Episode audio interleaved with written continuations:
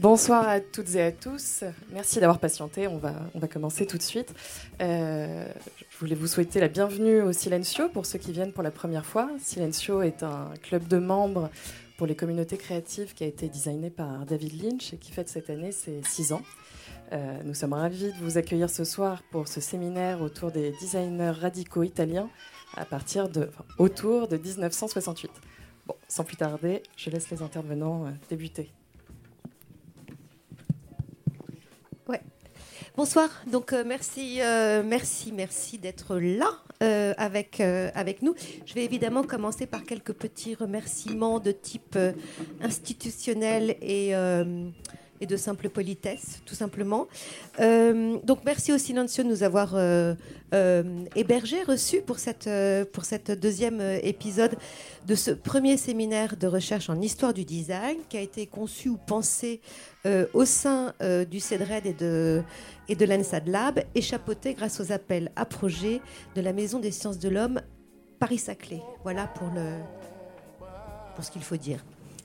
Euh, merci également, je tiens quand même à le souligner, à l'organisation de la SNCF, que nous avons intensément testé ces derniers jours et qui s'est révélée assez impeccable, nous permettant d'accueillir ce soir euh, Catherine Rossi, qui est senior lecturer en histoire du design à la School of Critical Studies and Creative Industry à la Kingston School of Art à Londres, Roberto Gargiani, qui est architecte, professeur ENAC à l'EPFL et directeur du laboratoire de théorie et d'histoire, le LTH3 à Lausanne, et Michele Boni, qui est architecte et designer et docteur en architecture. Ce qu'on va essayer de faire euh, rapidement pour euh, quand même écouter le plus vite possible nos, nos intervenants et nos invités, c'est de tenter de contextualiser assez rapidement en fait à la fois le cadre historique où nous nous trouvons, alors pas le cadre historique du Silencio, enfin on a, compris qu'il était en train de devenir historique et que de toute façon, décoré par David Lynch, il l'est un petit peu, mais plutôt de, la, de, la, de la séance, mais aussi son cadre historiographique. Euh, ce cadre historiographique, il est, important parce qu'en fait, c'est celui qui préside finalement aux invitations et au choix euh, de, de, de, proposer à Catherine et à Roberto de nous, de nous, de nous rejoindre. Donc, nous nous trouvons évidemment à un moment qui est celui de l'architecture radicale, plutôt à Florence qu'à Milan, ça, a son importance, éventuellement dans plusieurs autres villes dont Rome, mais aussi par exemple Turin, où la faculté d'architecture est assez active, et dans des villes éventuellement euh, balnéaires.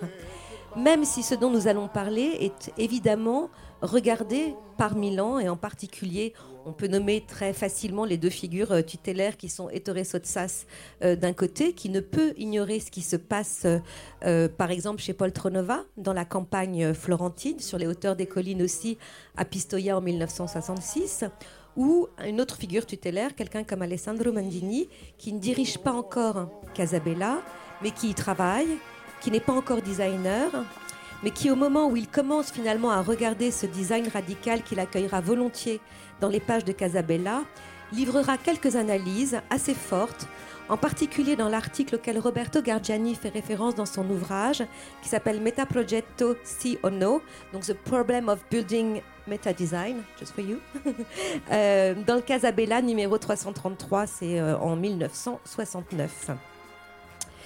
Donc nous sommes précisément entre les années 65, 69, on va tirer jusqu'au début des années 70, euh, 72 dans ces entrelieux a priori que sont euh, les boîtes ou les discos, mais j'ai envie aussi tout de suite de, dire que le scope s'élargit en fait, et on va le voir, je pense, avec la, communication de, Roberto, puisque on va aussi regarder peut-être je ne sais pas s'il va euh, exactement en parler, mais des parties, par exemple, programmatiques qui sont faits par Archizoom pour le concours de l'Université de Florence, où cette question, en fait, euh, de euh, soit du mobilier ou des espaces d'agrément ou des espaces scéniques peut éventuellement se jouer à certains endroits.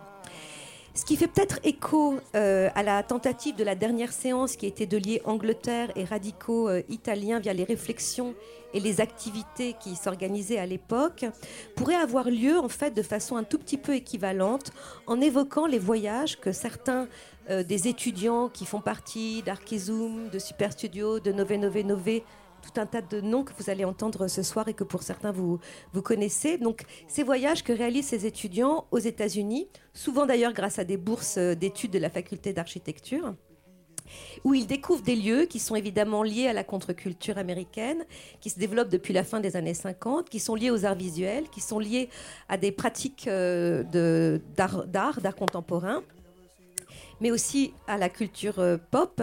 Et ce qui va être lié pour eux surtout à un examen et une attirance attentive pour les techniques, les moyens techniques de communication et de diffusion des images et du son, et aux différentes conditions d'expression et de comportement qu'elles permettent et qu'ils découvrent dans ces lieux. Nous pouvons aussi souligner que les radicaux, ça je pense que peut-être euh, Catherine en parlera, perhaps you're going to speak about, ont peu ou à peine construit et que évidemment tout d'un coup, quand ils viennent faire ce type de lieu que sont les, clubs ou les discos, euh, il se passe quelque chose qui pourrait être intéressant, et c'est peut-être aussi un des endroits de la discussion qu'on pourra avoir après les communications, entre finalement ce qui se transpose, ce qui s'organise euh, de l'architecture de papier ou des travaux de papier ou des travaux théoriques et de ce qui se met spatialement euh, en œuvre. Petite partie historiographique, je me dépêche, hein, je ne veux pas trop euh, monopoliser la parole.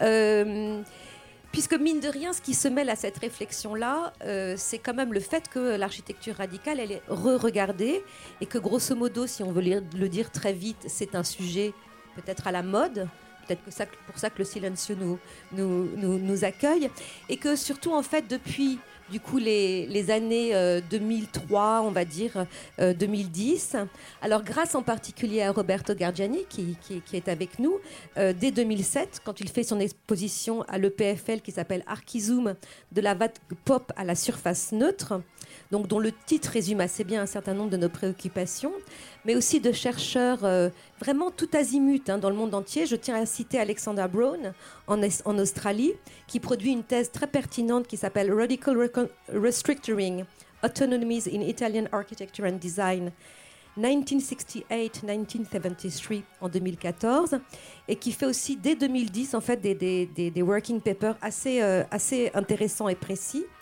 avec des recherches comme celle de Felicity D. Scott plutôt du côté euh, américain et bien sûr avec les travaux de Katharine Rossi euh, autour plus précisément des, nightclubs ou plutôt que d'ailleurs du, du nightclubisme.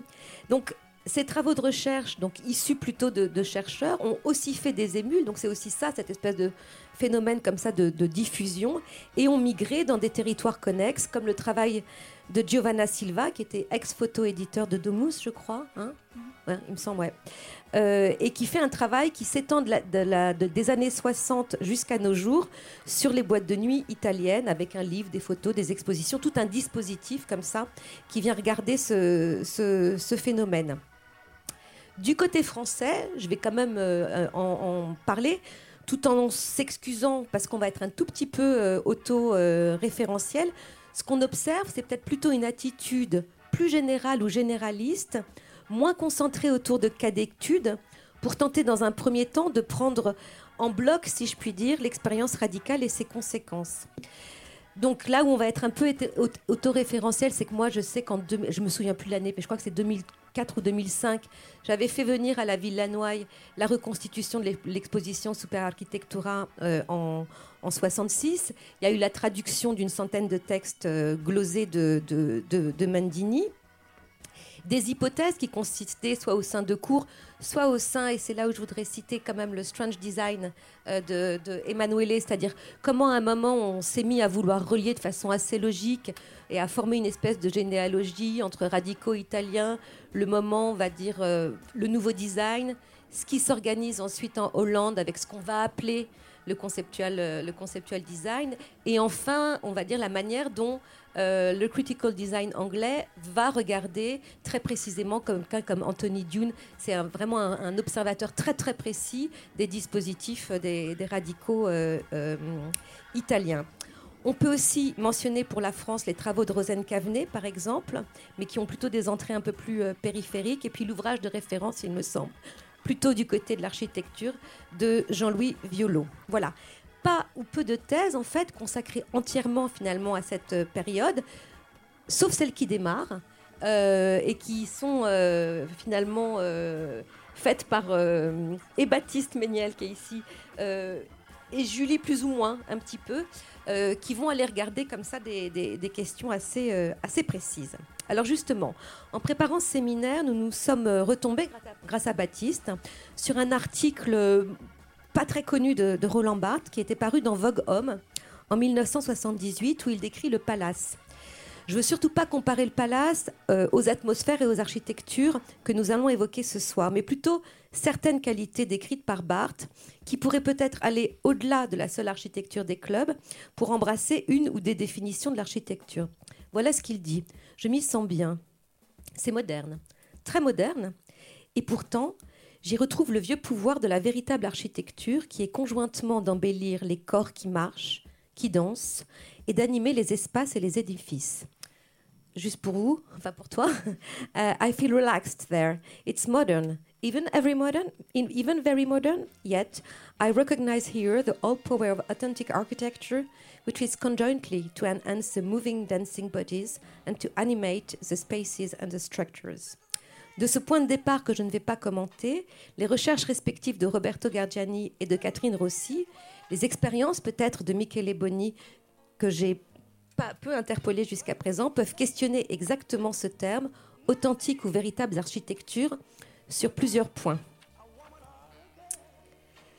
Je pense que je ne vais pas trop m'attarder parce que j'aimerais qu'on commence. La fascination et l'utilisation de moyens techniques, parfois simples, parfois très contemporains, très modernes, pour l'appareillage ou la forme de l'appareillage technique. Si je pense aux velléités d'Archizoom, par exemple, de travailler au départ avec l'ordinateur, mais aussi si on pense par exemple à Space électronique dont va nous parler Catherine, et à tout ce rapport finalement au circuit de télévision fermé, aux diffusions des images, etc. Donc il y a quelque chose qui se joue là, qui à mon avis, enfin qui à notre avis est important et intéressant. Et ce rapport, et ça je pense que Emmanuel aura sans doute des, questions ou des commentaires à faire là-dessus, ce rapport aux conditions de transformation de la vie et des questions de comportement auquel la question des techniques n'est évidemment pas étrangère, que Emilio Ambas souligne à sa façon dans l'avant-propos du catalogue de New Domestic Landscape ou dans le texte de Filiberto Mena de ce même catalogue, page 412, et que tu cites, je crois, dans ton article sur AA euh, Files. Je vais m'arrêter là. J'avais d'autres choses, mais je pense que c'est mieux d'écouter euh, nos invités. Les langues? On va parler, oui, oui, pardon, on va alterner et voguer de l'anglais au français euh, mais je pense qu'il est temps de se mettre pour tout le monde à l'anglais. Voilà. Merci mille fois.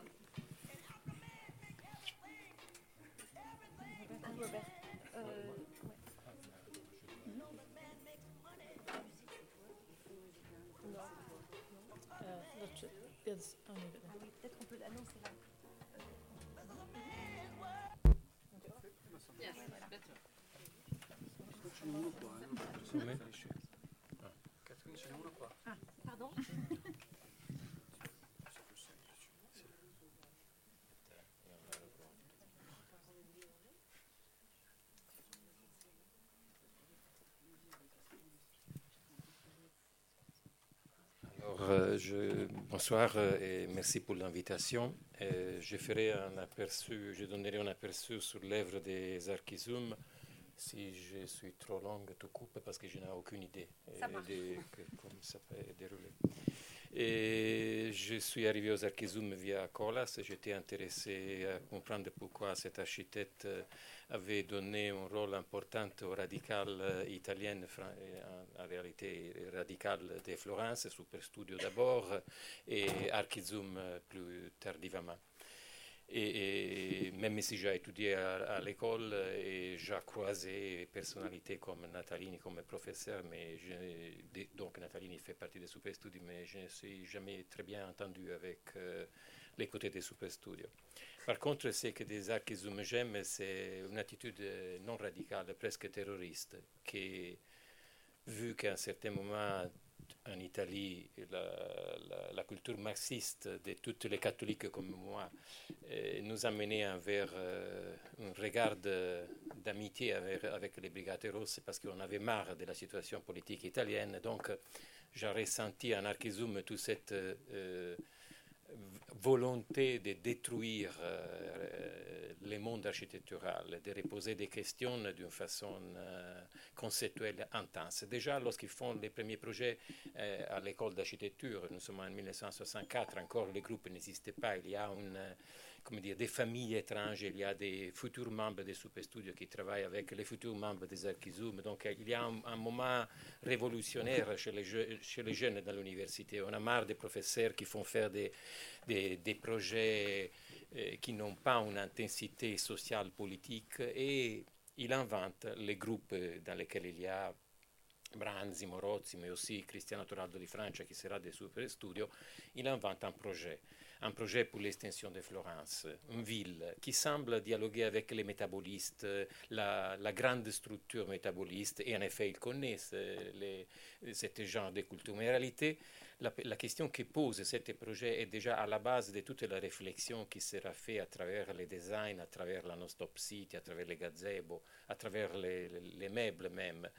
Euh, les, projets doivent euh, révéler l'invisible, les projets culturels, politiques qu'il y a derrière les formes euh, qui nous captivent euh, par la parce qu'ils ont une fascination rétinale, comme dirait Duchamp, mais qu'est-ce qu'il y a sous-jacente?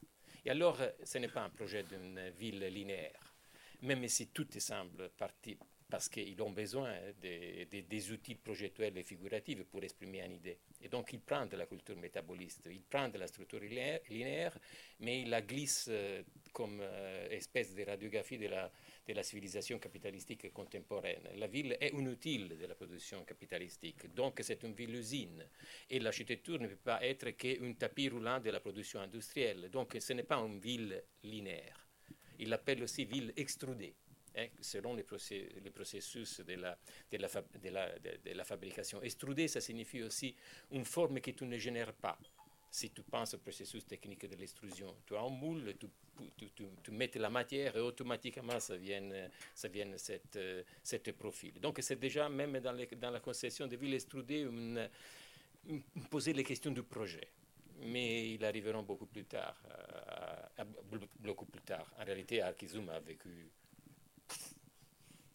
quelques années, 5, 7, 8, incroyable. Et, donc, cette, ville est la représentation de la production. Il y a même un cimetière. Donc, euh, il y a toute la, la, métaphore de la production, la fabrication des objets, la concession des objets, la consommation des objets, la mort, les cimetières des objets.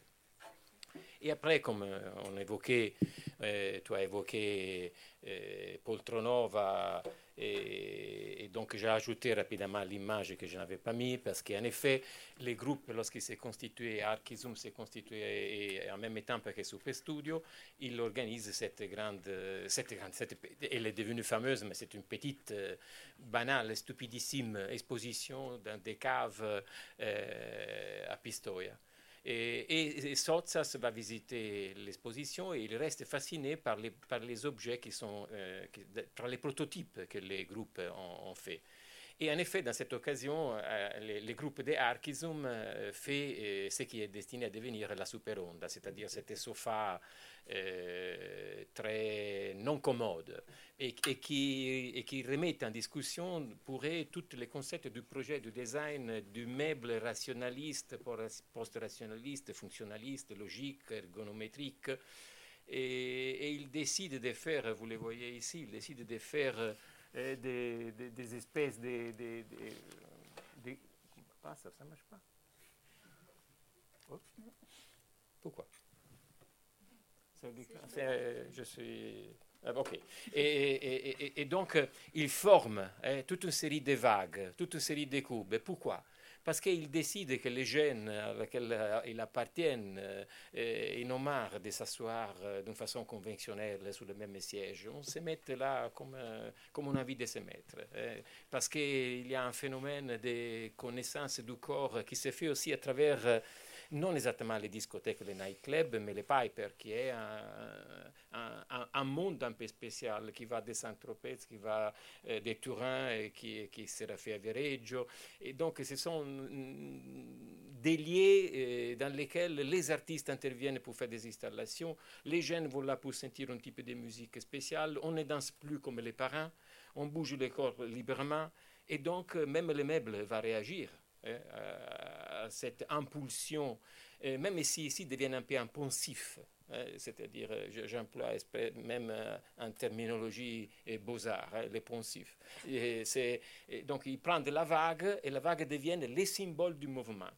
Et par le fait que les symboles du mouvement, il, il projette avec cette, cette dispositif. Et après, ils les construisent en bois, mais en réalité, la génialité des de la Poltronova et de la collaboration donc, avec cette entreprise de design italienne est d'employer les polyuréthanes expanse dans lesquels on emploie pour faire les matelas et pour faire le rembourrage des meubles. Et au lieu de faire le rembourrage, on fait un meuble sans structure. C'est fantastique. Un meuble seulement de rembourrage. Donc on prend dans cette, cette prisme de polyuréthane, on les coupe et on va l'habiller. Euh, avec un tissu plastique comme celle des vêtements de Celentano, un grand chanteur italien qui allait à la télévision, c'était aussi des jupes, des, mini-jupes des femmes ou des bourses des femmes. Donc c'était un matériau plastique synthétique très à la mode et qui va habiller cette, euh, euh, cette meuble, qui devient d'une légèreté incroyable. C'est super légère. C'est vraiment plus super. Ponti avait fait un siège qui était la, super légère, qui avait une tradition des cavalry. Euh, il avait dans cet atelier un siège très léger. Et la super onda devient super légère. Tu, tu, peux la prendre comme ça, hein? tu la prends comme ça tu la mènes dehors. Tu la montes comme tu veux tu, mets, ridiculises Le Corbusier parce que c'est un maître à tuer pour et, et, tu fais une super super euh, chaise longue parce que tu peux la monter comme ça des têtes vous voyez dans les jardins ils sont là à s'amuser. Le groupe s'est constitué en 66, ils font cette exposition. En 67, il y a un projet des Morozzi. Euh, qui est un projet de thèse. Il est toujours en retard, Morozzi, avec les, études. Et Morozzi, c'est le fils du surintendant de Florence, donc euh, c'est lui qui gère la restauration de tous les monuments florentins. Il a détruit même l'hôpital des Innocentes de Brunelleschi avec les béton armés. Aujourd'hui, on l'a encore redétruit à nouveau. Et, donc, euh, c'est pas au hasard, c'est pour tuer son père, euh, Morozzi jeune va choisir la forteresse d'Aprato, manœuvre du Moyen Âge. À côté, il y a San Gallo, donc un lieu qui est un acte contre son père. Et là, il va planter quoi? Un piper, hein, un, objet de cette nature, euh, avec les prétextes de faire une bibliothèque, avec les prétextes de faire un lieu de rencontre. Mais en réalité, c'est un lieu dans lequel, euh, vous voyez, la forteresse, elle est violée. Hein. Il y a des choses qui sont plantées à droite et à gauche, des choses qui font euh, euh, comme des, volumes gonflables, en réalité sont métalliques. Et après, on rentre. Hein. On rentre et on trouve tout un collage qui est fait qui, de toute façon, on va là pour s'amuser, mais en réalité, dans cet collage, ils l'ont pris, ils avec cet tableau que vous voyez en haut, euh, le F-111, qui est un avion militaire de guerre et qui est sous-jacente à toute la production capitalistique des objets que vous voyez collés sur la partie supérieure. derrière la civilisation de consomme, l'amusement et tout ça, il y a une machine terrible.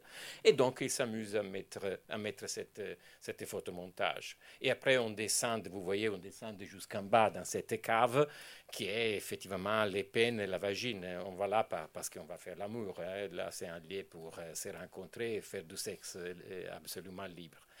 Euh, et, l'architecture, c'est une boîte. L'architecture est générée par les vides. C'est ça intéressant, non? de, la, de, la, de, la, destruction du concept de la forme. La forme n'existe pas. C'est les vides de la forteresse qui a généré cette boîte. Et après, cette boîte a été un peu pop, parce que la pop, les pop pour uh, Super et pour Archisum sont très importantes. Mais, euh, euh,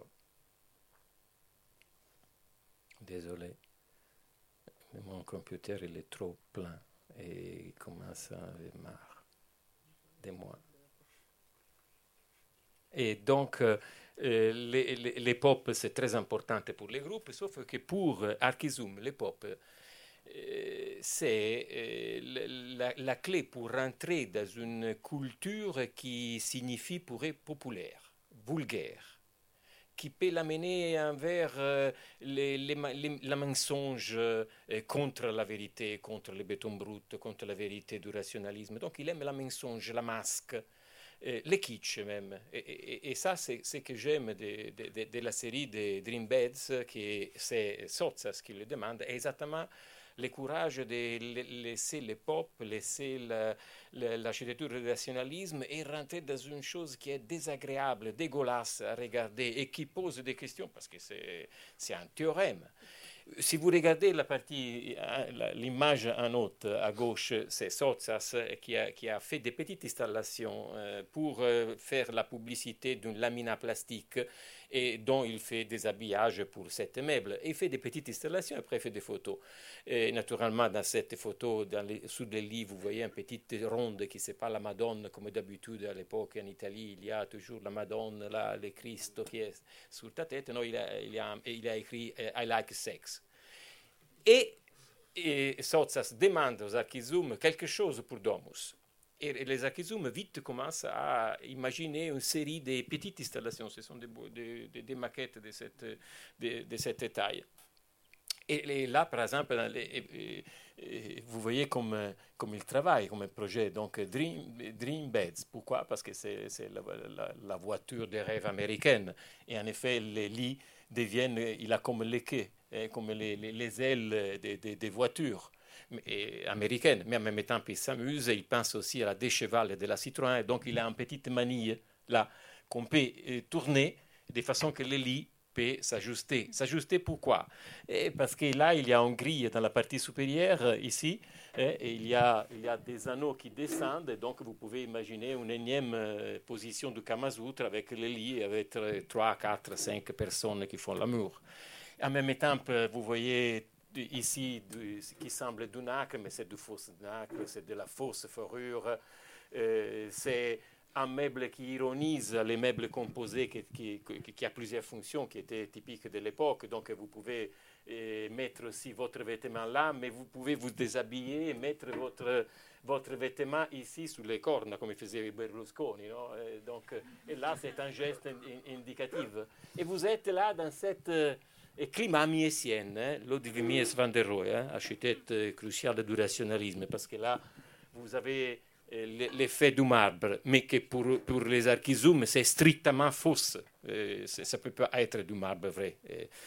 Et, il arrive à, à, une image, à, un, à une variante que, que, que lorsqu'il la regarde, il dit aux jeunes, vous allez trop loin pour moi. Il n'a pas les yeux pour accepter cette juste position violente d'une euh, motocyclette qui devient une voiture pour une personne, mais composée.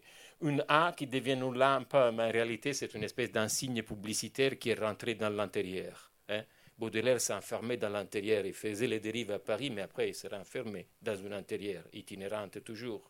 Mais il, s'est baigné dans la folle. Après, il avait sa propriété à lui, son intimité. Et là, c'est comme si la, métropole était rentrée dans la, dans la pièce avec cette théâtre. Et sur le fond, ils sont allés à Istanbul, ils ont acheté cette petite tôle pour la confession des aliments, un peu arabe, et ils les plaquent là quelle syntonie, hein? vraiment un kitsch incroyable. Et là, c'est kitsch acide, comme on disait les critiques de l'époque. la chose intéressante des est qu'ils passent rapidement du, du, phénomène pop populaire de la superonda, il traverse envers, envers cette kitsch et, et, après il procède avec des raisonnements qui sont euh, toujours sous-jacents politiques contre Sotsas, contre sa femme Pivano, contre les pacifistes, contre euh, Allen Ginsberg qui est cette grande personnalité de la Beat Generation qui est accueillie à Aliana dans la siège de, de, de, la Poltronova. Et pour l'accueillir, euh, ils ont organisé une, installation avec des toiles de plastique. Et les poètes américains, il est obligé de s'asseoir sur cette, sur cette pouffe et regarder en face de lui un tapis plastique arabe, voir des fleurs qui sont les fleurs en plastique qu'on va mettre dans les cimetières. Et on est là, et on est là, dans cette atmosphère un peu liquide. Et après, on découvre qu'on eh, est là pour vénérer, eh, pour, vénérer cette. Euh, on est assis ici, et, il y a une photo là. On est en train de vénérer quoi? La photo du dernier noir esclave américain qui est mort. Et donc là, on rentre dans cette aspiration des archizoum à individuer qui sont les sujets sociaux qui, qui puissent détruire la civilisation capitalistique. Parce qu'ils sont noyés dans les partis communistes. Même s'ils sont d'origine catholique, bourgeoise, mais ils sont enracinés dans un monde culturel marxiste qui va vers, aujourd'hui on dirait, l'extrême gauche. Donc les partis communistes est quelque chose à détruire pour eux. Ils se, passent, ils se placent un peu sur l'extrême gauche, même si avec l'ironie typique florentaine de cette classe intellectuelle et bourgeoise. Mais ils ont une vision un peu spéciale. Et en s'interrogeant qui peut détruire la, civilisation capitalistique plus fort que le, que, le communisme, il invente une série pour euh, Pianeta Fresco, qui est une revue underground italienne, euh, et il invente une série qu'il appelle les gazebes. Et donc vous voyez ici une image. Les gazebes, il s'invente l'idée d'une société import-export Italie et monde arabe. Et, donc la, culture islamique est au centre de la réflexion des, des la culture islamique parce qu'en 1967, en, juin 1967, il y a eu la guerre des six jours. Israël a bombardé l'Égypte. Et tous les, États euh, arabes qui commençaient à revendiquer une identité par rapport euh, à la civilisation occidentale. Et c'est pour ça qu'Israël a bombardé. Et c'est pour ça que les Akizoum rentrent en, disant, en faisant l'apologie de l'islam à cette époque-là, avec des, méthodologies créatives et projetuelles qui sont celles des Duchamp. Les gazebos, c'est une espèce de boîte. Ils dessinent en grille, hein, donc le gazebo c'est un grille toujours astronométrique à base rectangulaire, dans lesquels on ne projette pas, on va mettre des objets, comme celles qu'on achète par catalogue. Et le projet, c'est la disposition des choses, de façon qu'on n'invente pas forcément les choses, mais on est obligé de réfléchir sur les choses, sur les relations qui entretiennent les choses. Et naturellement, tout ça construit une narration. Dans cet gazebo, par exemple, il y a un petit lit euh, il y a une petite euh, euh, marche, il y a une chose que vous trouvez dans les, dans les cabinets des artères avec les lampes comme ça, mais après on trouve la lettre 3, c'est la photo de Malcolm X. Malcolm X, hein, noir, assassiné, hein, qui s'était converti à l'islam, qui avait fait un voyage à la Mecque. Et, donc le gazebo, c'est ça. C'est l'intuition de la, force révolutionnaire de l'islam. Aujourd'hui, malheureusement, on la connaît. mais là, c'était en fonction politique pour radicaliser la question de la politique et du projet architectural et qui l'amène, et je ne sais pas, si, parce que j'ai beaucoup d'images, mais dis-moi quand je dois m'arrêter. Ça roule. Ça roule Ok, tu me dis, hein, parce que je suis inquiète. Ah, ok. faut pas. Ok. Alors, et, la radicalisation s'est faite, par exemple, à la fin de 67, euh, lorsqu'il y a un concours de la Triennale de Milano euh, qui a comme sujet euh, projeter un nouveau objet pour la grande production, de la grande consommation, un objet fonctionnel, donc donner des réponses à toutes ces choses-là. Et les archizoum, pour les pavillons, à organiser pavillons italiens dans, dans l'aile de Muzio, ils ne font pas des objets ils prennent des obélisques, un peu un symbole phallique, hein, mais, des obélisques. Pourquoi, cet symbole? Parce que c'est un symbole, ce n'est pas un objet, c'est un symbole. C'est comme la colonne triomphale, c'est comme un obélisque. Donc il parle en lui-même, il ne porte pas, ce n'est pas une structure. Il est éminemment symbolique. Et, et, et, dans cette espèce d'obélisque phallique, ils, ont dessiné, vous les voyez en bas, toute une série de signes parce qu'il dit c'est inutile de projeter euh, un, objet logique aujourd'hui. ce qui sera et ce qui deviendra euh, important pour la consommation, c'est les signes, la marque. Et, pensez à toute cette bête euh, ceinture de Dolce Gabbana, ou, les, dégueulasses bourses de Gucci ou de Armani, dove c'è? AAA, GGG, DG, toutes ces choses bêtises, les maillettes, l'écriture il, avait compris que c'était ça, hein, que, que nous, les consommateurs, nous sommes tellement idiots qu'on est content si on prend de ces signes. Alors on projette les signes plutôt que l'objet. Et ils nous ont traités comme ça. Et euh, le projet n'a pas, pas gagné, mais la Triennale était intéressée à ces jeunes euh, groupes et donc euh, ils vont confier la réalisation d'un petit pavillon. Et les pavillons deviennent ce que les accusés appellent centre de conspiration éclectique. Magnifique pour moi. Parce que d'abord, il y a la conspiration. Et après, il y a un mot dégueulasse. Éclectique. que toute la culture du mouvement moderne, que j'adore, avait contesté. Et, c'est même dur pour moi d'accepter cette chose-là. Hein, qu'ils ils ont, ont dit c'est un centre de conspiration éclectique, au kitsch, on aurait pu dire. Et ils l'ont construite, hein, ils l'ont projetée. Vous voyez les photos, hein, et les, visiteurs se trouvent euh, en face d'une chose noire, un, rideau noir. Hein. Après, il y a euh, la chose pour se nettoyer les pieds lorsque. n'arrive pas. Lorsque euh, vous rentrez, vous, vous vous nettoyez les pieds. Et pour franchir, pour rentrer, il y a une porte, mais une représentation d'une porte même là, un chef-d'œuvre dégueulasse incroyable. Ils ont, ils ont cloué des, des, un décor un peu arabesque hein, qui représente une porte. Et après, ils ont coupé les tissus, ils ont mis des choses en plastique transparente parce que c'est un décor noble et, avec une chose au blanc d'une usine, d'un restaurant et tout ça. Vous rentrez, vous rentrez et vous, êtes accueilli à droite à gauche, à droite et à gauche, par des êtres très étranges qui sont à peu près à cette hauteur. Lorsque vous allez dans le lit, il y, a, une chose plus bas dans laquelle vous mettez votre chose, vous appuyez votre livre. Et non, là, ce sont des êtres très, très amples. Mais il a une bouche là, hein, et, il a une plante parce qu'ils doivent parler de la domesticité. Et dans cette bouche, vous, vous, jetez votre objet. Votre objet qui va tomber dans une colossale préservative. Ce n'est pas autre chose. Et après, il y a une toile plastique, encore une fois, cette atmosphère un peu plus liquide, avec un portail euh, important qui est fait avec du rembourrage et du tissu des princes de Galles, avec lequel on fait des vêtements. Et, on rentre dans un lieu dans lequel il n'y a pas d'espace. Et la chose qui me plaît des Akizum, il dit que l'espace, c'est une bêtise. Il n'existe pas. Eh, c'est fantastique pour la culture italienne. Nous, avons eu Zevi, l'apologie de l'espace. L'espace, n'importe quel architecte parle d'espace. C'est terrible, non? Ils, ont, ils, ils, sont là à dire l'espace n'existe pas. Eh, c'est une entité euh, à jeter à la poubelle. Et cet lit qui encombre semble même déclarer ça. C'est un lit étrange, étrange parce qu'il est traversé par un élément euh, euh, comme ça, en bois. Après, il y a des cordes, les mêmes cordes. On peut imaginer quel genre de gymnastique. Après, il y a des lampes ici. Après, il y a sur les fonds de quelque chose.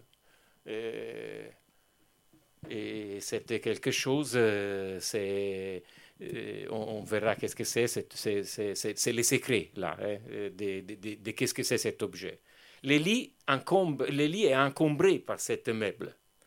L'exposition de la Triennale ouvre les portes en mai 1968, mais ouvre les portes et les referme parce qu'il y a tous les jeunes qui rentrent et l'occupent. Il y a l'occupation. Cette triennale n'a pas eu lieu. Et comme à Paris, il y avait les voitures qui étaient eh, encombrées comme ça.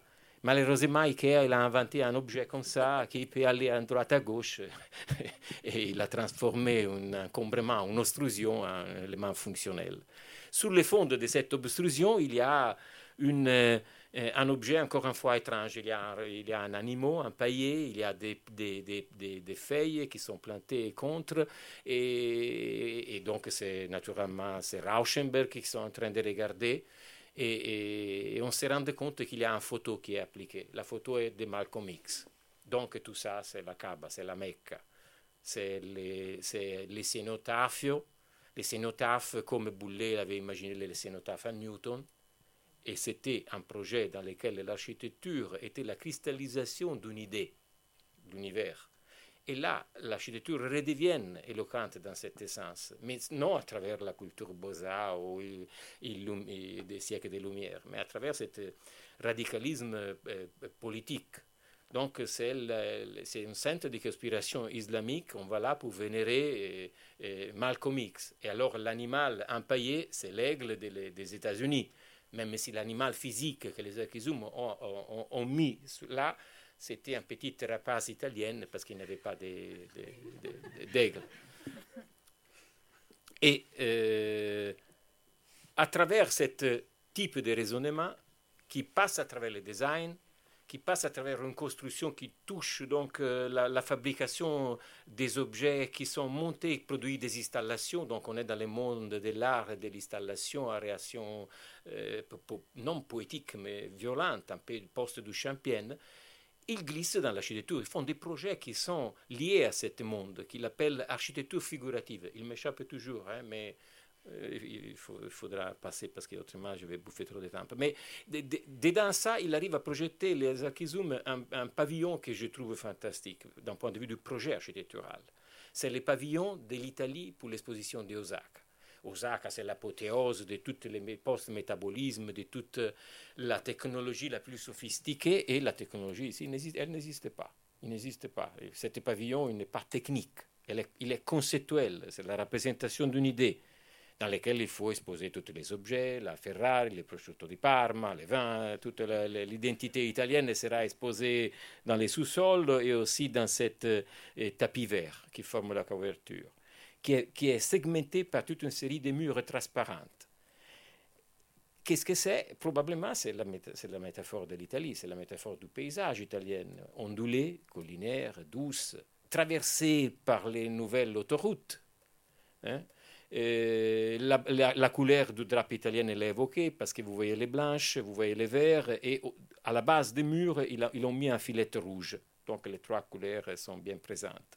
Et naturellement, par le fait que les pavillons doivent célébrer la production italienne, à la tête de chaque mur, ils ont mis des sculptures un peu à la Segal, mais pour, eux, c'est les, Oscars, hein, l'Oscar américain. Mais en même temps, c'est palladienne, parce que même dans la rotonde des Palladio, il y a des sculptures. Donc vous comprenez que là, dedans un détail comme ça, il y a une collision des mondes incroyables qui, qui, à travers un dessin, ils sont en suspension. Ce n'est pas les post-mortem bêtes, idiots de toutes les post-mortem qui vont de Venturi à Rossi. C'est autre chose. Il y a un, discours politique qui est sophistiqué, qui se fait à travers un outillage qui passe à travers les dessins, les projets, la figure. Donc c'est un discours qui se fait politique intense, mais qui se fait à travers les projets. C'est ça la, ce qui n'a jamais pardonné Tafuri et l'école marxiste italienne euh, à l'architecture radicale, qui l'ont continué à pratiquer un, dessin conceptuel. Et pour eux, l'architecture devait disparaître. C'est pour ça qu'il aimait beaucoup Rossi, Tafuri. Et là, nous sommes dans un projet qui revient sur ce principe de l'extrusion, de la destruction du processus de la forme.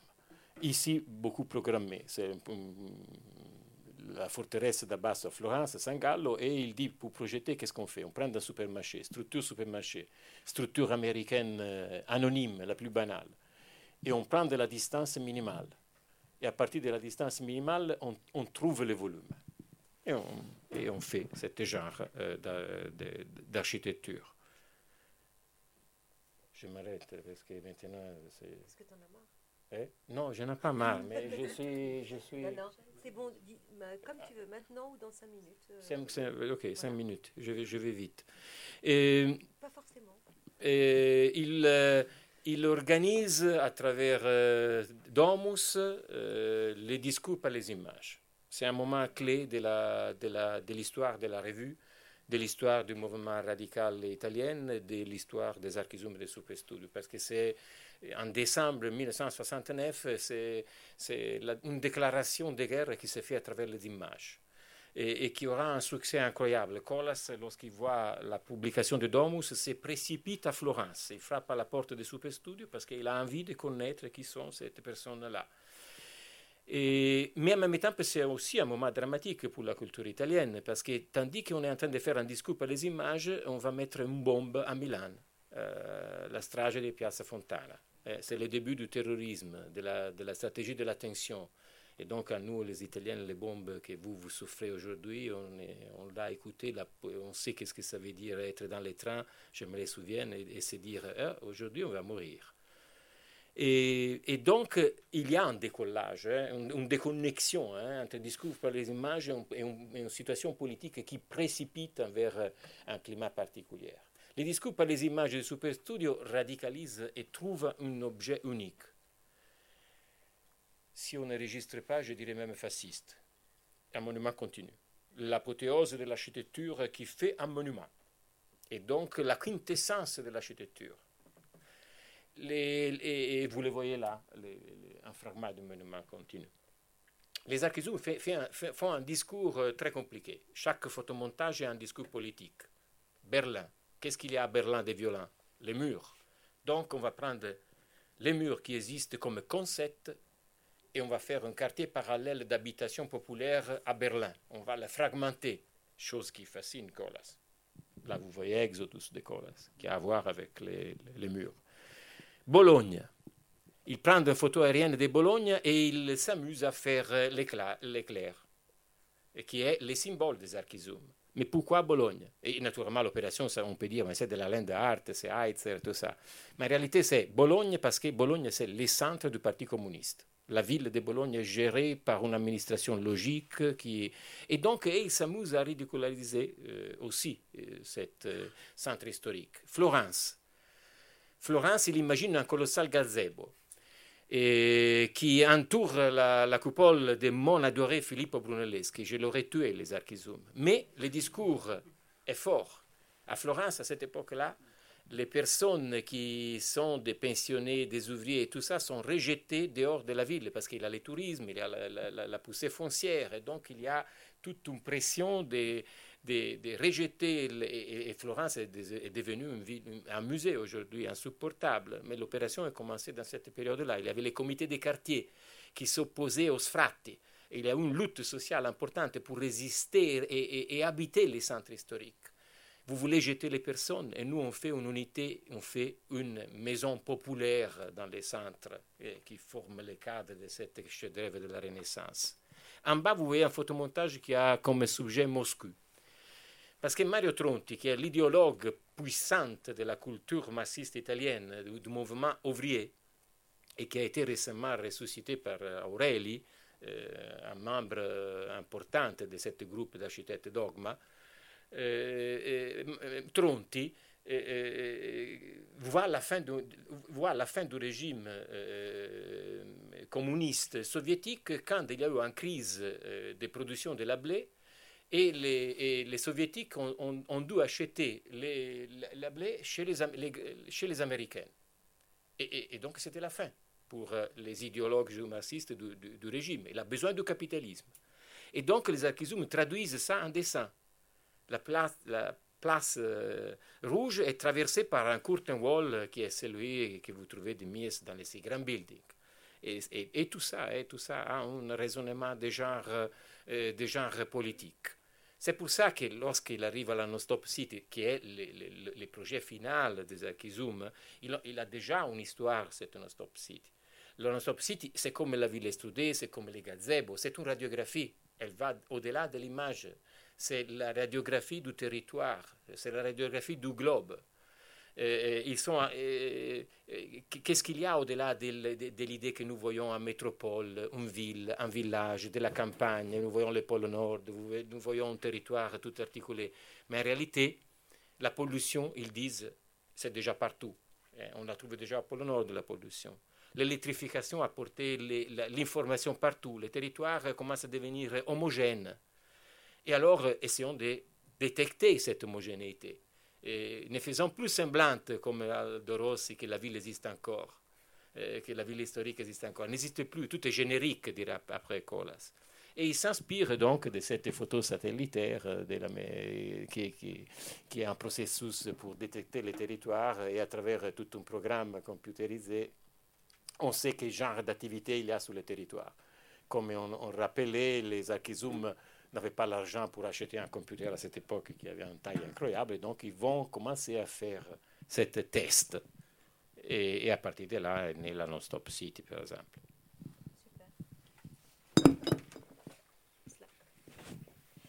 Merci beaucoup, Roberto. Euh, on va enchaîner sans, transition, en fait, je pense. Et euh, pour écouter euh, Caterina, la transition sera seulement la transition euh, technique du. Prends, prends, ton temps. Voilà. Hein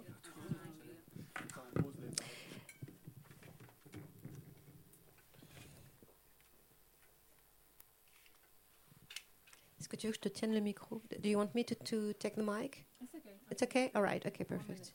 Oh yeah. Don't We have time. We are at the Silencio.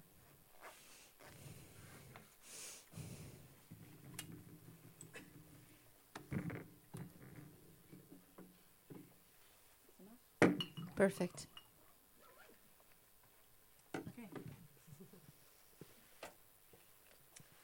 Ok, euh, merci beaucoup pour l'invitation. Euh, je ne peux pas plus de français parce que je confonds toujours avec l'italien. Um, so I'll speak in English. Sorry about that. So, thank you very much for inviting me um, to talk this evening. It's a real honour to be here and, and in such a great setting as well. I realise this is the first time that I'm talking about nightclubs in a nightclub, which feels long overdue. So, um, so I'm yeah design historian based in London, where I have a wide range of interests. But for the last decade or so, I keep coming back to one period in design history, and that's um, post Second World War Italy, so the 1940s to the 1980s. Well, tell me if I speak too fast. No, that's fine. Okay. Un petit peu. Yeah. Very tiny, but a little bit. Yes, Okay, I think for I will- everybody. yes, I think. I'll slow down, but remind me to slow yeah, yeah, down. sure. I get too enthusiastic. So, post Second World War Italy is one of those periods that has been very well studied. It's seen as um, a kind of golden age, a, a kind of part of the canon of design history. But my feeling has always been that it's the same story that gets told, and that's largely about the selective activity of a handful of largely male um, northern architects and their seemingly progressive endeavours. So, what I've been interested in for a long time has been alternative narratives and approaches. So, to think about what gets out of, gets left out of, and often, and not your work certainly, but an often acritical, hagiographic, exclusivist narrative. So, whether that's through people, um, looking at different kinds of subjects, different kinds of spaces or approaches. So, my first research was about women designers in post war Italy. Then I wrote my PhD on the role of craft, um, and, then, and then in the last few years, and the reason why I'm here, nightclubs. So, which seem to have nothing in common, but but they do. um, so I've divided my talk today into two parts. Firstly, for a, a really a kind of extended extended introduction, I'd like to jump straight in with a focus on one nightclub in particular, a collage of which you see here, which is of Space Electronic in Florence. And talking about this in detail will help explain the types of spaces that I'm talking about and also that, that we're in, but also the shape that my research has taken in this area, which has been largely curatorial, so through exhibitions rather than writing. And in the second part, I'll contextualize this um, this club within a, the radicals' broader interest in nightclubs, and also within the context of the post-war leisure society, which is something that Catherine um, asked me to to think about. And it's it's really the first time that I've thought about that as a framing, which has proved um, very valid, but also um, forgive me if it's a bit rough around the edges um, for this. So I'd like to start by taking us back to 1969, to Florence, to an old engine repair shop that lay abandoned following the flood that hit the city the year or so before. And this is where the nightclub Space Elect- Electronic opened, and the opening night poster is what you see on your left. Now, as we've already heard about Florence being, you know, the image of that we have of it today is a, of this kind of museum, you said, of a kind of place of, of tourism, but actually still in the late 1960s as a site um, of avant garde intellectual activity. So the club was designed and largely run by Gruppo 9999, or 9999, a group of Italian architects who belonged to the radical design movement. Now, I, don't, we don't feel any need to explain radical design um, to you, but there is one aspect that Catherine already picked up on that I want to highlight here, which is their resistance to the conventional aims, ideologies, but actually, crucially, working methods of architecture and design, at least as then understood. So, as, as we've already seen um, through Archizoom, the radicals really marked this shift from designing things to designing behaviours, and they express this shift through designing not kind of conventional activities such as furniture for manufacture or buildings to be built, but instead through films, through collages, through installations, through experimental prototypes destined for exhibitions only or through for publications. And it's through these objects that they projected the utopias that they still thought design could achieve. So while we might be more familiar with the, the, the spectacular imagery, and I liked your phrase, the fascination retinale, the, the, the kind of imagery produced by Superstudio and Sottsass, this is also something that we see in Gruppo 9999. So this is part of a series um, of collages that they made for the seminal exhibition, Italy, the New Domestic Landscape, at MoMA in 1972, in which they depicted their idea of what the home could be as you as a, a kind of utopian vision where man, nature, and technology would come together.